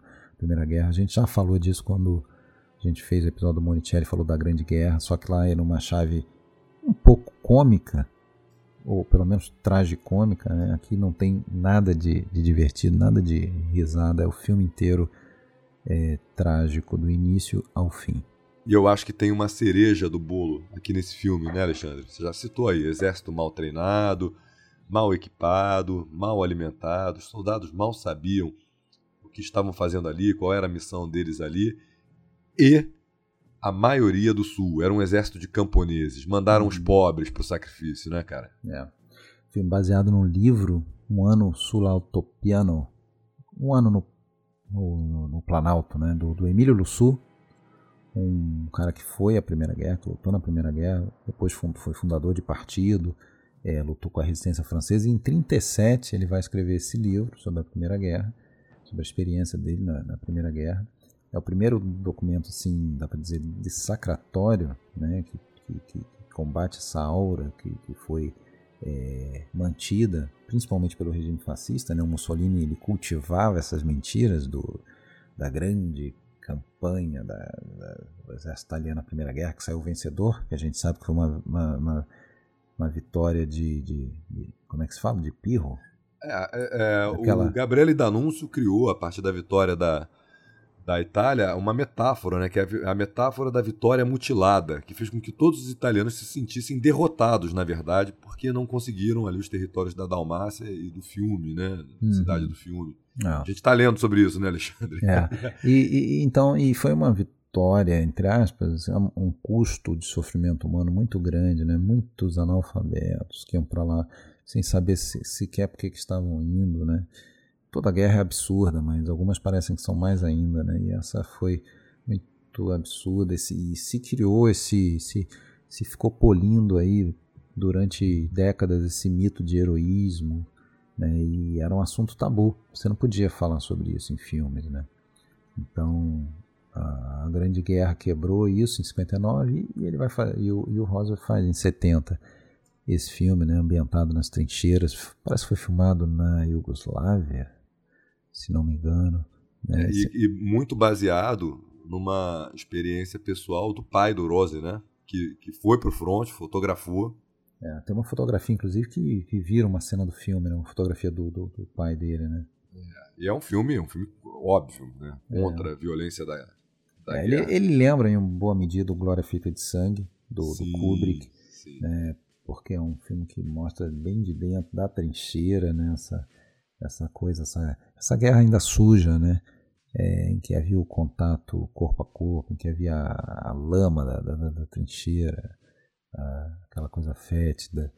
A, e esse filme teve um, uma coisa muito triste aí para o Francisco Rosa, ele caiu de cabeça nessa história, tam, talvez, dizem, para conseguir aplacar a dor pela, pela morte de uma filha dele, né? a filha dele, é, chamada Francesca, é, que faleceu um pouco antes, é, 69, se não me engano, 68, 69. E, e até por isso ele levou a outra filha dele mais jovem, né, de um outro casamento, inclusive, mas então com quatro anos, a Carolina, que é essa é, que a gente já comentou. É, está presente no, no, esteve presente no set assistindo, ainda bem criança e tal, e depois vai estar, né, como atriz em outros filmes dele e tal. Tem uma figura nesse filme que a gente não pode falar, além, né, do, do, do primeiro papel do, do Volonté com o Rose, né, do Tenente Otterling, um cara de, de, de, de viés socialista, né, racional, que, que, que a gente vê desde o início que ele obedece às ordens, mas sempre com um olhar crítico, inclusive se rebela em alguns momentos, mas depois vai ter uma cena fantástica né, em que ele se rebela totalmente. Né? Só que paga por isso. Né?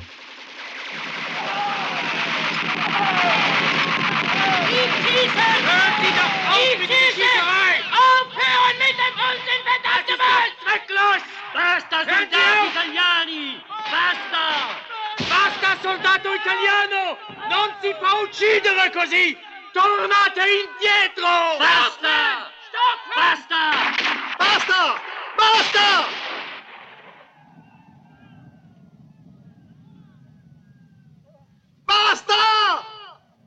Con questa guerra di morti di fame! Contro morti di fame!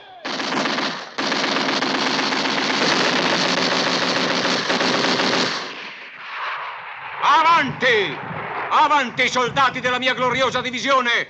Avanti! Avanti! Eccolo là il nemico! È alle spalle! Soldati, alzatevi! E spariamo là! Là! Là! A gente ainda não citou o, o, o comandante, né? O, é, o general morrer, do título, né? Volonté morrer não é spoiler, né? A gente pode falar, né? Ah, sim. É, é o grande Marte do, do cinema italiano. É o Vanzetti, é o Aldo Moro, é o Tenente Ottolenghi, é o Luke Luciano, é, enfim. Mas enfim, a, a, a, figura aí do filme, né, é um general interpretado pelo Alan, Alan Cuny, né, uhum. acho muito legal, cara, um ator muito bom, achei é, um, é uma entidade quase sobrenatural aquele general dele, né? É, cara, aquele, ele faz um general incompetente, exaltado, né, cara, que Cara, ele manda a galera para morrer mesmo, entendeu? A, a, por conta das vontades dele, é, contrariando qualquer tipo de bom senso, né, cara? Uhum. Enfim, ele é uma, como você falou, uma figura e de realmente... Corpo, e de corpo fechado, né? Porque é... em, pelo menos duas cenas ele se expõe artilharia aos tiros inimigos, não acontece nada e ele manda alguém lá para repetir o gesto dele e babau, né, pro, pro cabo, pro sargento, pro soldado que é, e, e é engra... não acontece nada. E é engraçado que ó, o a- to- todos os problemas que o exército italiano tem estão ali expostos diante Ah, do nariz dele e, e ele não, não se toca disso, ou pelo menos não liga para isso, né? Por exemplo, na- no momento em que ele em que ele tá ali na trincheira é, e ele pega uma, uma faca e pergunta o que está escrito aqui, né? Aí o soldado responde, "Eu não- que não sabe ler, né? Eu não sei ler, né? É tudo É. analfabeto, né? Uhum. E aí ele fala, Vitória, olha, a baioneta tá fora do lugar, tá enferrujada. Aí ele cobra, né? Que todo mundo tem a faca. E aí a resposta que ele recebe é o seguinte: não tem arma pra todo mundo. Só tem 150 facas.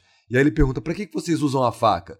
E aí, cara, a resposta é hilária, né, cara? Quer, dizer, seria. se- é, seria trágica se não fosse cômica, né? Os, os soldados respondem: "Ah, a gente usa pra cortar carne, pão, salame, descascar laranja. É. Né? É um, impressionante. é um personagem fora da razão mesmo, perturbado. E parece que ele foi levemente baseado no General Cadorna, né, que foi um dos responsáveis pela fragorosa derrota na Batalha de Caporetto, uma das grandes derrotas da Itália na Primeira Guerra, antes de, de ter uma virada ali né, contra o- os austríacos. Ah, Tem a cena do arame farpado também, que é uma baita cena, né? Que ele, Uhum. ele manda os soldados ali pro, pra cortar o arame, o arame farpado com uns alicates que não funcionam, eles não, não cortam, estão cegos, né, cara? E uma hora eles acham que tá cortando e ele manda lá um tenente. E o tenente vai sabendo que vai morrer, né, cara? uhum. E ele se expõe mesmo, porque sabe, né, cara? Que Sim. vai acontecer daquele jeito. É, tem uma cena de fuzilamento também muito impactante que um tenta fugir. Tem, eu queria falar de duas cenas específicas ali. Uma As delas couraças. é uma das da coraça Fazina que apesar de ter um outro nome na vida real, isso existiu. Isso existiu, uma coisa ridícula. Patético, né, cara? Patético, o general que, que anuncia lá que um grupamento vai com essa coraça que os romanos antigos usavam, não sei o que. E eles entram no quadro parecendo uns, uns escafandristas com aquelas coraças protegendo a, a parte de cima e o tronco e a cabeça. E são metralhados em 5 segundos. A gente vê até um plano interessante, né? Em primeiro plano a gente só vê o cano da, da metralhadora e, e uma rajada e, e pronto. Aquilo ali não, não resistia a nada. E outra cena que eu acho bem interessante é ah, quando os próprios soldados austríacos param de atirar e, e falam com, com os italianos: pelo amor de Deus, parem, desistam. Vocês não estão vendo que está sendo um massacre, vocês estão sendo massacrados. né? É, companheiros italianos, parem, parem de tentar nos atacar. É, então mostra que é uma guerra de morte e de fome, né? como diz o Volonté, o otolengue do Volonté naquela cena. Né? É, é verdade. Ele, ele para, né? E grita. Quem que é o "Basta!" verdadeiro inimigo, né? É, o verdadeiro inimigo tá ali atrás, né? O verdadeiro inimigo tá ali atrás. Uhum. Mas enfim, é uma. É, é uma situação que já foi explorada lá na Grande Guerra, como você falou, e, e que volta a ser, a ser explorada aqui, que gerou muita, muita controvérsia também, né? O, Sim. o Rossi disse que recebeu cartas com ameaças quando o filme saiu. É. Ele, teve, ele teve problemas com um general chamado é, Giovanni De Lorenzo, que é o ex-chefe do Estado-Maior do Exército Italiano, você falou que era um tema tabu, né? E esse, esse general, num comício, ele menciona o filme do, do Rose, ele ataca o filme, diz que é um filme que jamais deveria ter sido feito. Deve ter Uhum. sido tenso também, né, cara? Sim, sim. Tanto é que esse filme parece que passou muito pouco. Ele passou na TV uma vez, depois sumiu. Ele levantou esse ódio aí do- dos falsos patriotas e tal. Agora, tem um, um outro cara que tá ligado a também a cena final, né? A sequência final do filme, trage, super trágica, né? O filme não tem refresco, é um filme extremamente pessimista. E que mostra, e que mostra a demência do general, né, É, cara? que é o personagem do Marco Frechetti. Marco Frechetti que é, vamos dizer, praticamente o, o segundo ator do filme aí, né? Que faz um, acho que um tenente também, né? É, bem jovem, apesar de jovem, e, e ele, com ele não acontece nada, ele se salva, aparentemente, até perto do fim, né? Só que depois, mesmo, no fim da guerra, ele acaba sendo, caindo nas garras do, do general Leone, que é o nome do personagem do Alan Coni.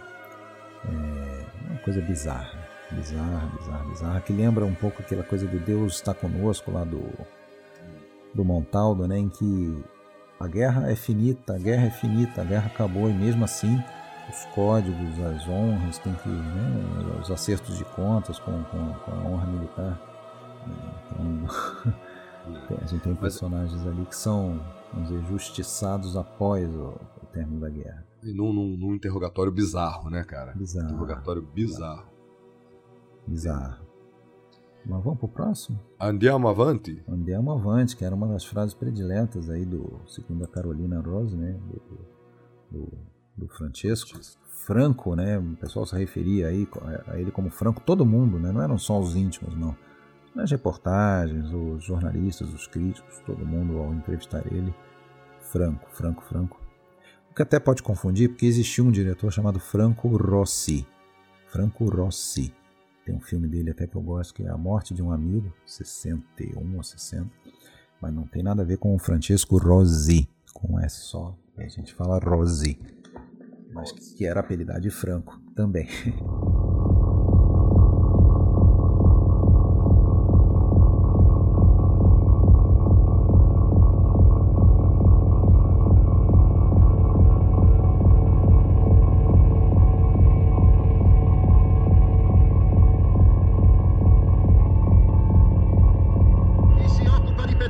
politica, politica estera precisamente.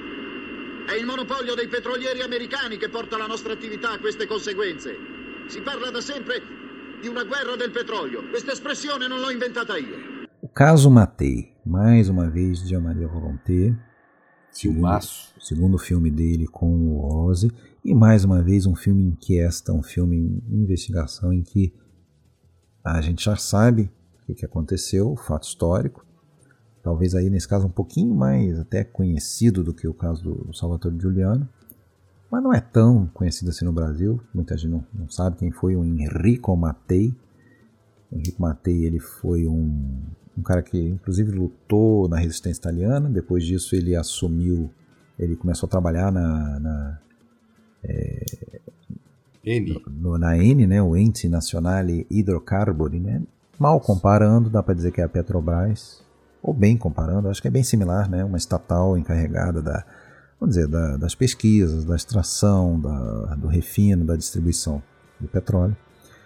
É, ele caso... entra lá com a missão de liquidar, né? Aquilo é. lá, porque a, o, o, metano, o petróleo é, foram blefes do, do, Mussolini, né, cara? É, a crença, a crença é que não existia isso na Itália. É. Né? E até em relação ao petróleo, isso acaba sendo verdade. Em relação ao metano, o gás natural, não, se encontrou algumas vazias. Matei encontrou, né? É, o Matei encontrou.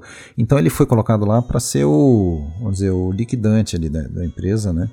Mas ele mudou de ideia. Ele, ele, ele, ele, vamos dizer, ele tinha, além do espírito empresarial, e um pouco, a gente até vê um pouco isso no personagem dele no filme, é, que as pessoas até da família e tal, dizem que o, o Matei Verdadeiro ficaria muito orgulhoso de ver o jeito que o, que o Volonté interpretou ele. Mas a gente vê um cara assim, realmente um pouco, vamos dizer, um pouco arrogante, um pouco com um certo autopromoção em alguns momentos, né? Talvez até tivesse algum interesse político mais à frente. bom sei. marqueteiro pessoal. Um bom marqueteiro pessoal, mas também era um cara que tinha alguns propósitos, eu acho, muito patriotas, dá para dizer, porque ele queria ver a Itália não dependente né, da, das grandes corporações americanas, principalmente as sete Sorelli, né, as sete irmãs, as grandes petrolíferas, que é quem manda nesse ramo, mandava, e acredito que em boa parte mande é, até hoje. Então ele foi um cara que, primeiro, é, tentou, é, procurou por, por, por, por jazidas né, de, de, gás natural dentro da, da próprio território italiano e fez muitos acordos com países do terceiro mundo para justamente quebrar esse monopólio das sete Sorelli. Então, vai ter relacionamento dele com o Irã, com a União Soviética, é, quem mais? Com, com, diversos outros países, né? com países da, em um, em um da momento, África. Em um momento do filme ele diz que está na Praça Vermelha né, e ele está explicando para um francês que, que falava com ele que o De Gaulle é, viu o Matei como alguém muito perigoso. Uhum. Né? É, tem um caso assim, da Argélia, eu, né? É, ele fala: olha, eu preciso do petróleo árabe, eu não posso tomar o lado da França na questão com a Argélia. Não. Mas só para só pra você ter uma ideia da importância do, do Matei, não é que ele descobriu uma jazidinha de metano, não. Essa jazida de metano que ele descobriu no Vale do Pó, cara, é a jazida responsável por industrializar todo o norte da Itália. Então, Uhum. aquilo que você citou aqui, que o sul é menos desenvolvido que o norte, é muito por causa disso. É. Porque essa jazida de metano serviu para industrializar o norte da Itália. É, a gente está falando ele- aí de pós-guerra, né? De, de imediato pós-guerra. Final dos anos Isso. 40, início dos anos 50.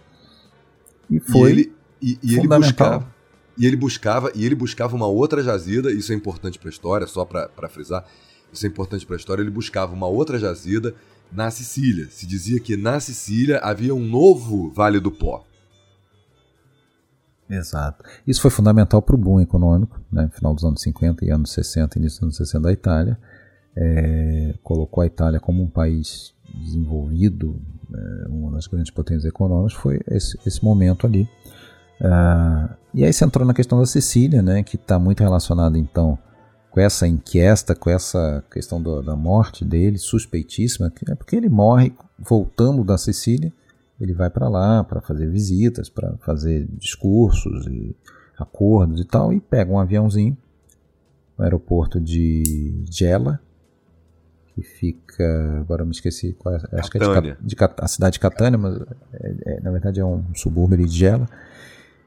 E esse avião cai quando está quase chegando em Milão. Né? Uma noite chuvosa, ok, o tempo não estava legal. é, e ele caiu na- na- em, Ba- em Basca, Bascape, Bascapé, é um- Bascapé. um, subúrbio de Milão. tinha um jornalista que pegou uma carona né com ele É, morre o piloto, morre um jornalista americano que estava acompanhando ele. Ele tinha essa, essa mania de conceder entrevistas nos voos, né? Justamente porque era um cara muito ocupado, falta de tempo. Então, esse jornalista estava acompanhando ele. E tem muitos indícios de que não foi um mero acidente. Né? Testemunha que viu o avião explodindo no ar, mas que depois mudou o depoimento. é, e curiosamente essa pessoa, essa testemunha que mudou o depoimento, depois passou a ter um emprego lá pro resto da vida, não sei onde. Cosa ho fatto? Sono uscito davanti alla casa, sono corso sulla e ho visto il cielo rosso, bruciava come un, come un falò e le fiammelle scendevano tutti intorno. E io in principio credevo che era un incendio, ma poi ho capito che era un aeroplano. O aeroporto, né, cara? No dia da partida dele de Catânia, não tinha segurança em nenhuma área do aeroporto. Não tinha segurança na pista, não tinha segurança no estacionamento. Extremamente É, tec- suspeito. Os técnicos de manutenção foram substituídos por outros que não tinham nada a ver com a manutenção. né? A Tudo investigação foi levantado na investigação. É, mas a investigação oficial da época resultou que foi acidental, que não houve crime, né? Ah, mas ficou sempre aquela aquela noção de que tinha alguma coisa muito estranha tinha acontecido ali e muito provavelmente tem muito a ver com isso que você falou dele querer ir lá se meter com a Sicília para explorar petróleo lá. A gente sabe quem é que manda naquilo, a gente sabe quem é, quem é que tem que aprovar ou, ou não aprovar, né? Qualquer iniciativa lá. E tem-se hoje em dia já quase uma segurança em afirmar que teve máfia envolvida com essa, vamos dizer, com essa eliminação dele, né? Ah, tanto é que um jornalista chamado Mauro de Mauro, é, que era um cara especialista, tinha escrito vários artigos sobre máfia da Sicília e tal. O Francisco Rosa, quando ele vai começar a fazer esse filme em 70, ele chama o Mauro de Mauro para ajudá-lo, né? com, a questão de, de- de fatos e pesquisas. Ele incumbe o Mauro de Mauro de fazer pesquisas sobre o- os fatos. Esse cara desaparece misteriosamente, nunca foi encontrado. né? Nunca foi encontrado. E, e- e- e- assim, isso até inclusive é uma coisa que torna a narrativa tão ou mais interessante até do que a do Salvatore Giuliano, porque também é um filme que vai e volta no tempo, né? Confunde nesse sentido, a gente vê o, o- o acidente, já o corpo dele sendo carregado no saco, mas depois volta para ver toda a atuação dele, vai para frente de novo, voltando. E, e, e tem mais outras camadas de tempo que são incluídas, que é a gente vê o próprio Rose no filme, uma coisa quase documental, né? o próprio Rose é, vendo cinejornal, chamando no telefone Mauro de Mauro, e Então, isso sendo tratado. E a gente depois vê também informações sobre o desaparecimento do Mauro de Mauro no filme. Quer dizer, é um negócio de múltiplas camadas assim que vão se juntando e, e formam um quebra-cabeça mesmo. Eu acho muito legal. Eu também gosto muito. E, é, mais uma vez, né, é importante dizer que o, o Rose, mais uma vez, não escolhe uma tese. Ele não vai te dizer que foi um crime ou que foi um acidente. Né? Ele vai te dar os elementos para tirar uma conclusão. Hum. Agora, um, um, fato interessante, você citou o Volonté aí, o desempenho muito bom dele, fazendo o Henrico Matei. Diz que o personagem do Henrico Matei foi o que mais exigiu preparação do Volonté, né? Porque foi uma exigência do Rose. O Rose queria que ele compreendesse totalmente esse caso, que é super complexo, e que viria a ser desvendado 32 anos depois, cara. Aí é que entra o grande lance, né? É, 32 anos da, depois da morte do Matei, um magistrado chamado Vincenzo Calia reabriu a investigação, acessou os arquivos que estavam fechados no armário ali desde 1970 e desmontou aquela tese do acidente. Ele concluiu que o Henrico Matei realmente foi assassinado. O avião caiu por causa de uma explosão de uma carga de TNT que foi colocada na parte de trás. Foi um atentado. Ou seja, o, o Rose, que não tira uma, uma conclusão, ele não, não escolhe uma tese, ele só dá os indícios, é um cara que, pelo filme, a gente nota que ele está convencido que foi um, foi um crime, que foi um atentado. Sim, né? Sim. É, e ele estava certo. O uhum. magistrado provou que o Rose estava certo sobre essa convicção. Sim. Pô, ele recebeu ameaças naquele mesmo ano, o Henrico Matei, ele recebeu ameaças é, no início do ano de 62 de, de grupos é, franceses sobre a interferência dele na Guerra da Argélia. Né? porque ele era a favor da independência da Argélia, justamente porque ele sabia que a Argélia era é, palco de exploração de, de petróleo pelas sete Sorelli, né? E que um país independente ali iria, vamos dizer, botar água nesse chope, né? Ia dificultar essa exploração. É, então ele virou um alvo muito fácil, assim, né? Dizer, era o inimigo número um aí das grandes, dos grandes interesses corporativos na exploração de petróleo mundial. Né? E mais pro fim do filme, tem uma, tem uma cena bem legal também, né? Mais uma vez voltando a essa questão, essa peculiaridade siciliana, né? esse orgulho, essa, é, é, essa questão, esse modo de, de sentir como se os outros simplesmente não entendessem, não compreendessem a Sicília tem um momento ali em que o, o Rose aparece e ele conversa com os jornalistas, né? E um deles se queixa. Né? Ele, ele diz que quando falam da máfia na Sicília, os sicilianos olham para eles com um ar como se eles nunca fossem entender o funcionamento daquilo. Uhum, né? Sim. Tem um, tem um outro jornalista no filme que acompanha ele, até eu acho que é uma cena do que ele está pescando, né? E o, o, o Henrique Matei dizia assim, né? O petróleo para mim é um hobby, minha verdadeira é, profissão é essa aqui, ó, pescar e tal. Senta, non si dimentichi di scrivere che per Enrico Mattei il petrolio è un hobby.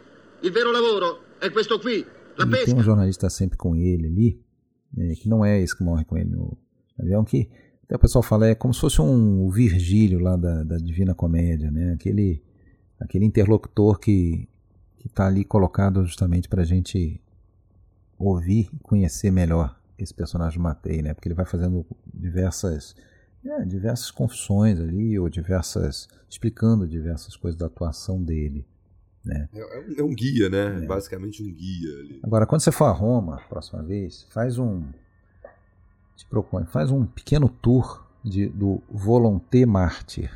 Num dia, num dia você pode, num dia sem muito esforço, você pode passar lá na na rua onde foi é, sequestrado Aldo Moro e tem uma placa na parede lá alusiva ao, alusiva ao, ao, ao sequestro do Moro.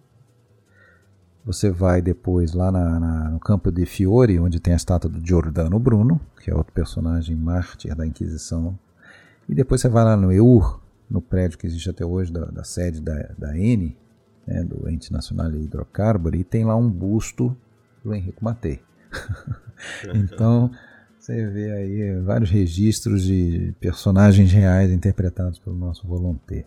Sensacional. É, mas aí, bom, e o quinto filme? A gente ficou dividido. A gente pensou, pode ser o Luke Luciano, imperador da máfia de 73? Pode. Pode ser Cadáveres Ilustres, de 76, muito bom também. É, tem um outro filme dele que eu até revi hoje, de última hora, aí, que é o Três Irmãos, Tre Fratelli, de 81. Mas eu te confesso que, para mim, o, o número 5, se eu tiver que destacar um, é o Cristo para o Inébole,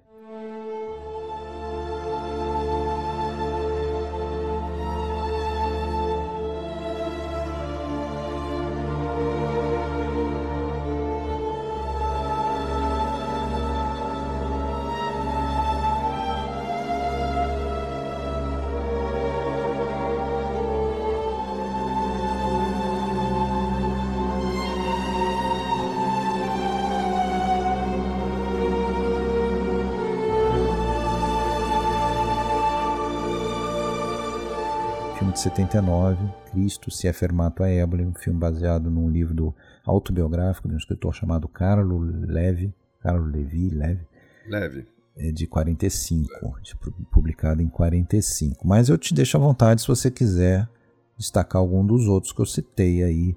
Não, eu, eu- eu queria só destacar o Pelo menos uma Ilustres. pincelada, né? A gente tem que dar. No... É, uma pincelada rápida no, no Cadáveres Ilustres, que é um filme que eu gosto porque trata de um tema é, que, que- que sempre me interessa, né? Que é a questão a questão política, as intrigas políticas, né? E, e esse filme é adaptado de um livro do Leonardo Chacha, que a gente já citou aqui, um livro chamado O Contexto, que traz a Itália é, de então à beira de uma guerra civil com os atentados. Como a gente sabe, havia muitos atentados tanto por parte da esquerda quanto por parte da direita. E é, é basicamente num cenário como esse que a gente é, vai, ver, é, vai ver nesse filme. Né? A- um ambiente de muita, de muita conspiração. Existe um assassino à solta na cidade que está matando magistrados, está matando juízes Uhum, e começa uma investigação, né? uhum. Uma Sim. investigação conduzida por um inspetor de, de polícia, Amerigo Rogas, Rogas, interpretado pelo Lino Ventura. Lino Ventura. Mas nesse Uhum. filme aqui estão, estão também o Paulo Bonacelli, Max o von Sydow. Alan Cunil, o Max von Sydow, a Tina Omon faz um papel pequeno. Mas eu queria, eu queria falar do cara que é o primeiro que a gente vê no filme. Charles Vanel, na época, na época já com 85 anos. Ele, 84, ele faz o primeiro dos magistrados a morrer. Mas a cena de início do filme eu acho fantástica, inesquecível, né? Que ele está visitando lá um museu da- das múmias lá de As múmias dos notáveis dos capuchinhos. dos capuchinhos lá de Palermo. É um negócio assim angustiante, né? Aquele ambiente. E ele, um cara daquela idade, vendo aquilo, é quase como se ele falasse: Eu, tô perto de chegar nisso, né? Mas a múmia dos, das pessoas notáveis, né? Que parece que é uma tradição local, né? E nesses locais para para contar os segredos dos vivos para os mortos, aquela coisa toda, né? E ele está tendo essa visita e pouco depois ele sai dali e já é o primeiro alvo aí dessa, desse matador de, de juízes. Né? E o filme é um, é um quebra-cabeças aí para se entender quem que é a pessoa por trás disso.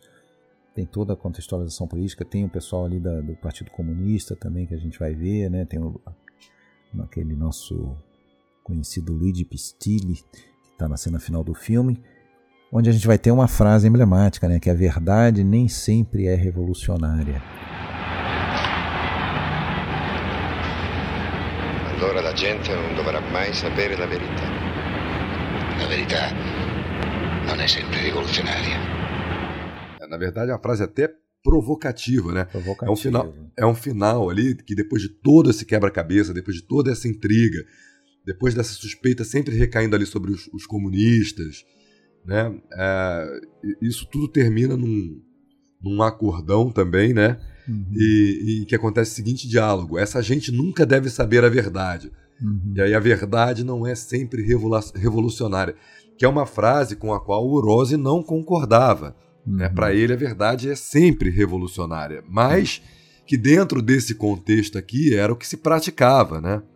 É, mas eu, a gente vê um diretor aí que está sempre antenado ali com, né, nesse caso, está relacionado com a questão dos atentados tá, da, dos anos 70, dos anos de chumbo, a tal da P2, né, aquela, vamos dizer, aquela entidade lá da, da maçonaria, a tal da Gládio também. É... Cara, o personagem do Von Sydow tem uma coisa que eu acho muito maneira nesse filme, cara, que é o modo como o Rose retrata como os juízes, ele é um presidente da Suprema Corte, né? É o modo como o Von Sydow retrata, é, como o Rose retrata, como os juízes, os magistrados se acreditam deuses, né?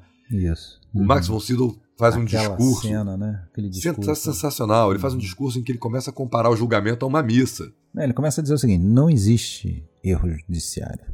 É. Não existe o erro judiciário, né? Aí ele continua o que você estava falando.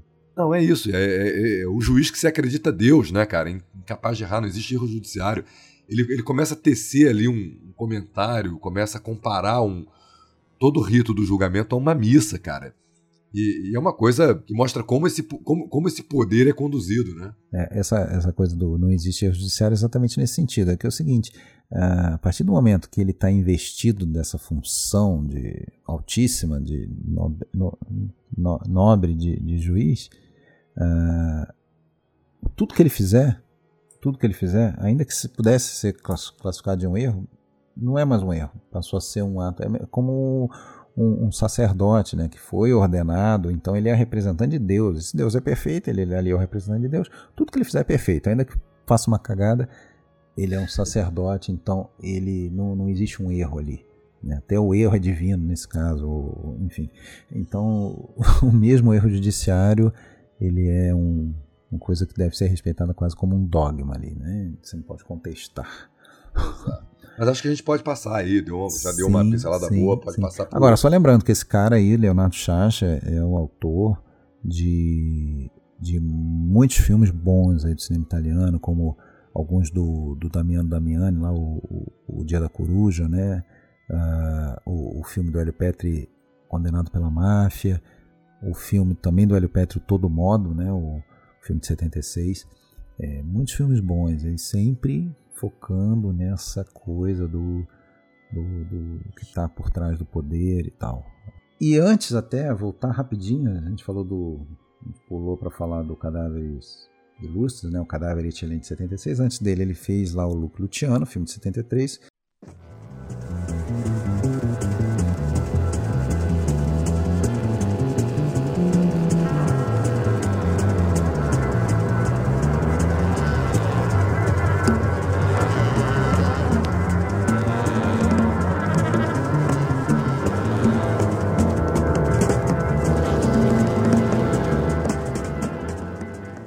Condannati ingiustamente, prove false, testimoni corrotti, male femmine.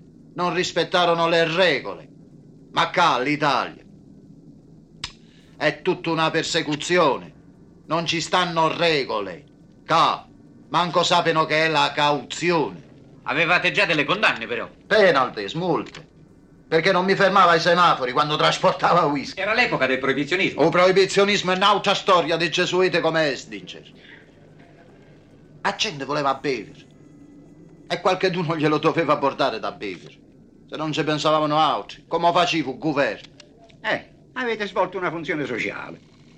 Eh, abbiamo svolto una funzione sociale. Você já falou um pouquinho que, que foi, na verdade, assim, a, o início, dá para dizer assim, da máfia organizada, né? Foi esse cara italo-americano que veio voltou para a Itália, né? Estava radicado em Nova York, voltou para a Itália, perdoado lá pelo Dewey, né? O secretário de, de Justiça dos anos 40, e estabeleceu realmente essa relação é, do, do, do, crime organizado com o poder, essa coisa escusa.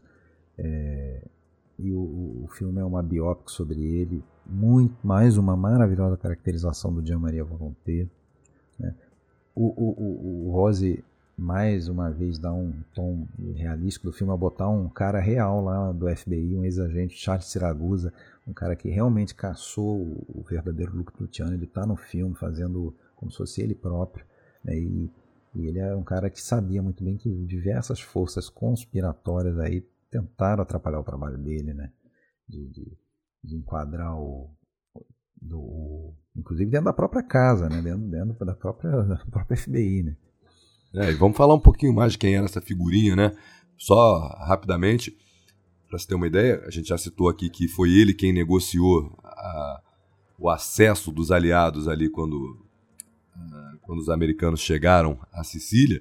Só para a gente ter uma ideia do que aconteceu quando os americanos chegam, na hora que a Sicília está controlada, as duas primeiras cidades liberadas recebem novos prefeitos. E os novos prefeitos são dois chefes locais da máfia. Então o Volonté está aí no terceiro filme dele, né, com, com, com Rosa. Agora vamos passar então para o quarto filme do Volonté com Rosa, que é aquele que eu disse que eu achava que valia a pena destacar, Cristo é, parou em Éboli, Cristo se afirmato a Éboli, filme de 79, explicando o título do livro do Levi do, e do, do filme, Cristo parou em Éboli, é, isso está explicado logo no início do filme, numa fala que é literal do livro, trazida para o Volonté falar, né? Cristo si è fermato a Eboli, dove la strada e il treno abbandonano la costa e il mare e si addentrano nelle desolate terre di Lucania. Cristo non è mai arrivato qui, né vi è arrivato il tempo, né l'anima individuale, né la speranza, né il legame tra le cause e gli effetti, la ragione e la storia. Nessuno ha toccato questa terra se non come un conquistatore, un nemico o un visitatore incomprensivo. Le stagioni scorrono sulla fatica contadina oggi come 3000 anni prima di Cristo.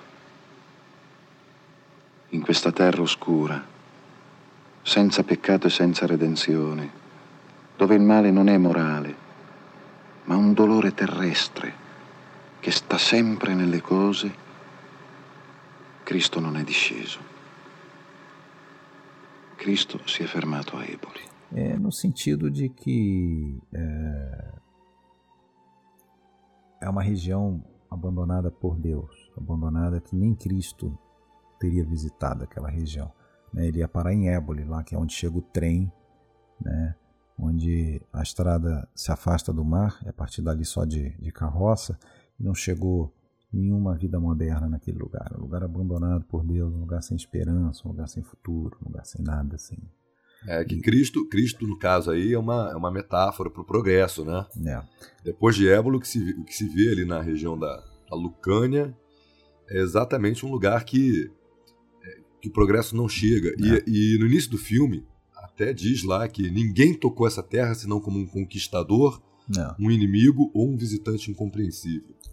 Esse filme tem algumas coisas que eu acho muito interessantes. A primeira dele, dela, delas é justamente, é, eu acho que é mais uma grande, um grande tratado que o que o Rose vai fazer sobre essa questão da do Mezzogiorno, né, do sul da Itália e como que é diferente a cultura e bom, e aí a gente tem uma autobiografia de um escritor que era um um cara antifascista né? E, e, na época ali, 35, 36, que é quando estava rolando lá o, os arroubos imperialistas do, do senhor Mussolini, né? E ele queria é, conquistar a Abissínia, né? Ele empreendeu a Segunda Guerra da Abissínia, atual Etiópia e Eritreia, né?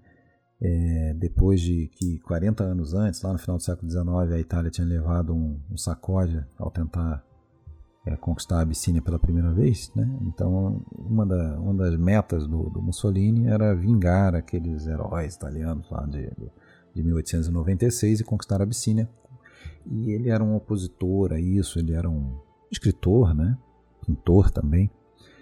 É, vamos dizer, um, um, um homem culto de Torino é, e como a gente vê em outros filmes, né, foi mandado para um exílio. A gente já viu isso pelo menos em dois filmes recentemente aí que, que é o o filme lá do Libera Amore Mio. Libera Amore Mio, também tem o próprio filme do Hétero Escola, né, o, o, um dia muito especial em que a gente vê o personagem isso. do Mastroianni, ele está sendo conduzido, né? A gente não vê o exílio, mas a gente vê ele sendo levado para o exílio, né?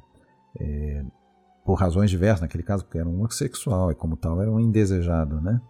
É, e nos outros dois casos, nesse do Cristo parou em Éboli, por ser um, um cara é, contrário àquela doutrina e tal. Então ele vai, é mandado, é conduzido a esse lugar no fim do mundo, né, onde, onde ninguém vai conseguir nem fugir, né, porque não tem trem. e ele passa lá um ano, né? Parece que parece que deveria até ter sido maior, por alguma razão ali foi comutada a pena dele. E ele escreve essas memórias cerca de 10 anos depois, em 45. É que quando Mussolini conquista, né, quando ele entra em, na, na, na capital é, como é que é o nome lá? A, Addis Abeba. Addis Abeba, exato. Quando ele entra na capital, Addis Abeba, ele concede uma anistia aos uhum. confinados que estão ali, menos aos dois comunistas, né? É, Os isso. comunistas continuam lá. Uhum, isso. E aí naquela cidade eles eram meio que vigiados, assim, por, pela polícia e por um líder camisa negra lá, o Paulo Bonacelli, né? Que faz é, Luigi, Dom Luigi. É, Dom Luigino. E tem uma, uma cena até bem longa, né? Em que o Dom Lidino chama ele para falar sobre uma carta que ele teria escrito para a irmã dele lá em, em, Torino, né? E nessa carta ele coloca coisas que eram proibidas. As cartas eram censuradas, eram passadas pelo Dom Lidino e tal. Mas ainda não tom amistoso, né? Ele meio que admira o personagem do, do, do Carlo. É, Porém, ele é, é um fascista, é um fascista que é, de, de, de, ocasião, né? Refresca um, um pouco ali para é, ele, né? Sim, Pode dizer assim. Sim. E até tem essa cena, eu falei da irmã, tem uma cena mais ou menos no meio do filme, uns 10 minutos, uma sequência de uns 10 minutos em que aparece a irmã, ela visita ele lá, né? Que é a personagem feita pela Lea Massari. É...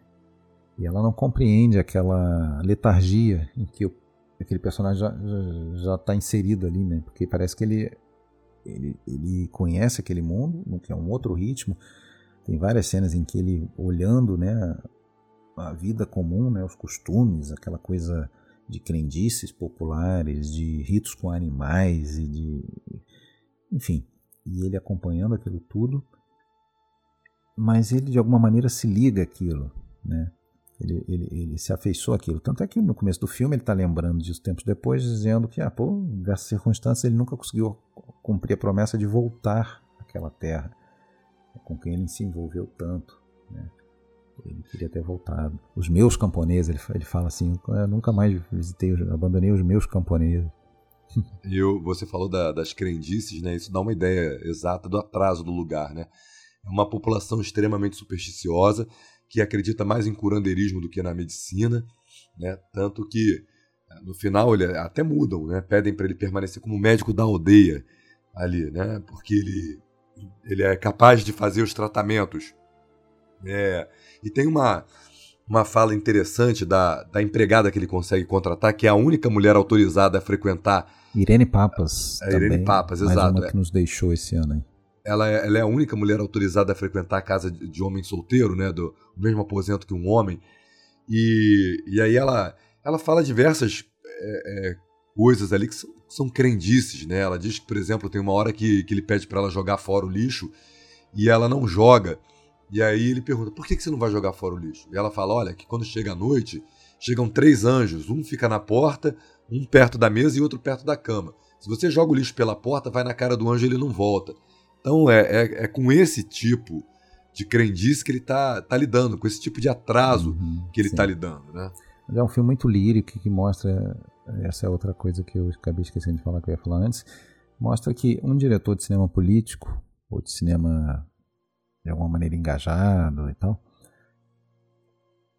pode também fazer filmes líricos, poéticos, com cenas belíssimas, como tem nesse filme, é, com a música belíssima. É, é, um espetáculo mais, repito, como já falei, é o tipo de filme que muita gente vai dizer: não, não acontece nada nesse filme, super parado. É, demora a engrenar. Demora a engrenar, mas poxa, você quer como que você quer contar a história daquele lugar, que é um lugar parado no tempo, em que nada acontece? Que coisa melhor do que fazer um filme que, é assim, né? Essa sensação do tempo que não passa, da, né, da, do, do, local em que nada acontece. É isso. É, se você sentiu isso ao ver esse filme, é porque o filme deu certo, então, né? É, mas eu acho que em vários momentos, apesar desse, desse lirismo e tal, apesar dessa desse pacifismo, assim, a gente pode dizer, né? desse, uh, desse filme um pouco mais uh, que parece que nada acontece. Eu acho que o, o Rose, em algumas ocasiões, mete bem o dedo na ferida, né? Sim. Quando ele vai tratar ali, dos problemas graves de desenvolvimento do sul da Itália, da própria dificuldade de integração com o resto do país. Uma cena, por exemplo, que é bem representativa disso, é naquela em que o, os idosos estão ao redor de uma mesa e eles discutem ah, qual, qual deve ser a capital do país. Nápoles não presta mais, não tem mais rei lá, é só uma rota de passagem para a América. Um outro diz que Roma é como se fosse uma capital estrangeira. Os caras não se reconhecem, né, naquele, como, como o mesmo povo. Nova York, sim, deveria ser a capital verdadeira. Claro, os caras daquela região estão todos lá, estão fazendo dinheiro. É um, é um lugar pujante, né, cara? E, e aí, eu acho que uma frase bem representativa desse filme, cara, quando Mussolini anuncia a guerra que está sendo transmitido ali e os idosos conversam na barbearia, e aí eles questionam: oh, pô, se esses senhores de Roma têm tanto dinheiro para fazer a guerra, por que eles não gastam aqui? Né, a ponte, por exemplo, está quebrada há quatro anos, né? Então eles mostram ali que, ao contrário do que diz o Mussolini, a distribuição de terra, por exemplo, nunca foi pretexto para a Itália invadir a Abissínia, era só uma aventura imperialista mesmo. Porque se fosse assim, bastava investir nas terras que já existiam, que estavam ali disponíveis e que nunca, em momento algum, é, foram aproveitadas. Né? É verdade. Filmagens em, na região de Matera, Craco é, e Aliano, que é a cidade real, né? A cidade real do exílio do Carlo Leve era, foi em Aliano, embora no filme e no livro, né, já no livro, ele tenha mudado um pouquinho para Galiano, né? O nome é. da cidade. Mas filmadas no, no, nos locais reais, né?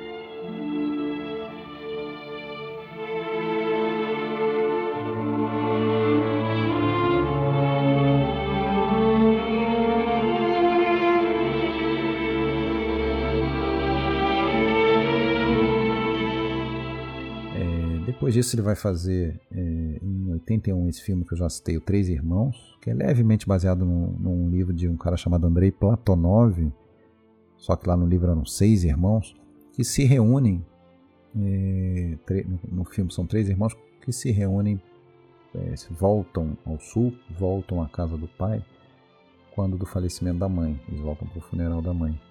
E são eu, talvez eu acho que é um dos filmes mais políticos propriamente do Rose, porque ele mostra três estratos, né?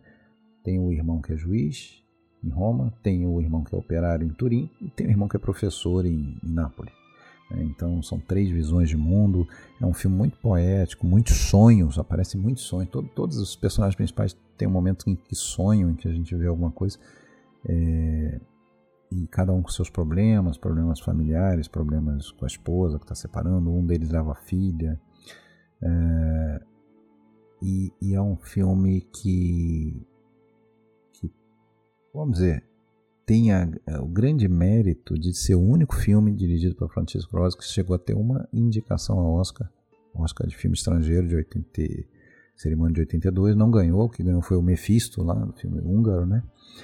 Mas é um. E, e o Ross dizia que é, ele era um pouco daqueles três homens, daqueles três. A consciência social lá do, do, do operário, interpretado pelo Michele Plácido, uh, o homem de cultura, como o professor lá do, do Vittorio Mezzogiorno, que aliás faz o papel desse filho e também faz o papel do patriarca quando se faz o flashback, né? O patriarca que é interpretado pelo Charles Vanel, aí sim, com 90 anos, impressionante, impressionante assim. É, e o juiz do Philippe Noiret, né, aquela coisa do lado racional, senso cívico e também o um medo né, que sentia do, do, da violência, dos atentados, aquela coisa toda. É um ótimo filme, depois ele vai fazer mais alguns, né? Esse, esse eu não vi, né? É, eu, ainda vou ver. Eu, eu tá... sei que você não viu. Ele vai fazer uma, uma versão da, de Carmen, né? Baseado no libreto da ópera do Bizet. Ele vai fazer um Crônica de, morte, de uma Morte Anunciada, o último filme dele com Volonté, baseado no livro famoso aí do Gabriel Garcia Marques. Ele vai fazer o que mais? Ele vai fazer o. Esse que você disse até gostaria de ver também, que é o Esquecer Palermo, né? De Menticare é, Palermo. Menticare Palermo, que ele antecipa, para ter uma ideia da, da atualidade do Francisco Rose, né? É um filme de 1990 e ali ele já antecipa o debate sobre a legalização das drogas. Né? O, o Rose acreditava que esse seria um caminho para, para combater esse problema da violência provocada pelas drogas. É. E ele vai fechar depois com um filme baseado num livro de um outro Leve, o Primo Leve. Yeah. Né? Um A cara, Trégua. A Trégua, filme de 97, último longa dele, é, sobre um cara que teve em campo de concentração, né, que escreveu sobre isso depois. Em Auschwitz. Eu- É. Esse Primo Leve, eu- esse filme eu vi. Interpretado eu pelo John. Turturro, né? Exato, eu li os livros dele. é, são, são muito bons, são relatos impressionantes. Ele esteve em Auschwitz. O primeiro, se eu não me engano, é Se- Será Isto um Homem? É o, é o livro que relata a experiência dele em, em Auschwitz. O, o segundo é A Trégua, né, que relata a volta para casa depois da, da liberação do campo. Né? E é um relato muito impressionante, cara. O, o filme não é um, um grande filme em comparação a outros filmes do Francisco Rosi, mas, cara, eu acho que vale muito pelo, pelo relato, pela experiência de vida do Primo Levi, que é um cara. Era um, foi um cara admirável. Agora, tem um que a gente. O único filme que a gente não citou, só pra ser completista, pra ninguém falar, é um filme totalmente fora da curva, tá? Que é uma, quase uma fantasia romântica é, chamado Era uma Vez. é, aliás, desculpa, o original é Tinha uma Volta. No Brasil. Esqueci o título dele no Brasil. Filme de 67, Sofia Loren, Omar Sharif. É, tem até cena de personagem que voa no filme, uma cena marcante do filme. Mas é, é filme de 67 dele, que ele vai fazer depois lá do filme do, das Touradas e antes do Vontade de um General. Mas é isso, cara. A gente conseguiu percorrer aí diversos filmes dele. É só, só trazendo o nome do filme: Felizes para Sempre. Felizes para sempre, exato. Eu vi também. Eu, eu consegui ver todos, né? É, e assim, né? Tendo a Sofia Loren, tendo o Omar Sharif, é um filme que vai valer a pena você ver, mesmo que o filme esteja um pouco abaixo, ou pelo menos assim, não é um filme com a cara do Francesco Rosa, né? Vamos fazer a nossa, a nossa listinha aí, Pode ser, vou, dos que a gente analisou, né? Do, do, do melhor pro pior. É, eu, eu vou colocar então, vamos lá. É, Salvatore Giuliano, Mão sobre a Cidade, é, o caso Matei em terceiro, em quarto Cristo parou em Éboli, em quinto Vontade de um General. É, a gente fica parecido. O meu, eu. Para mim, As Mãos sobre a Cidade é o melhor. Bandido Juliano em segundo. Caso Matei em terceiro. Cristo Parou em Éboli em quarto. Ah, e o A Vontade de um General em quinto. Ah, então a gente só inverteu o primeiro com o segundo, mas tudo bem. É, O restante a gente concorda. beleza, Tony. Foi legal o papo, valeu mais uma vez. É, fica esse registro aí dessa brilhante carreira desse cara. E assim, além de tudo, pelas entrevistas que a gente vê e tal, parecia ser um, um simpaticão, assim, né? Aquele cara que ia ser legal sentar pra conversar com ele, né? É, sem dúvida alguma, cara. Parece ter sido um cara muito, muito legal de conversar, um cara com uma história incrível e, sem dúvida, foi muito legal trazer Faleceu- um da filmografia dele. Ele faleceu no início de 2015 com 92 anos, se não me engano, né? É, e agora em 22 aí estaria fazendo o seu centenário.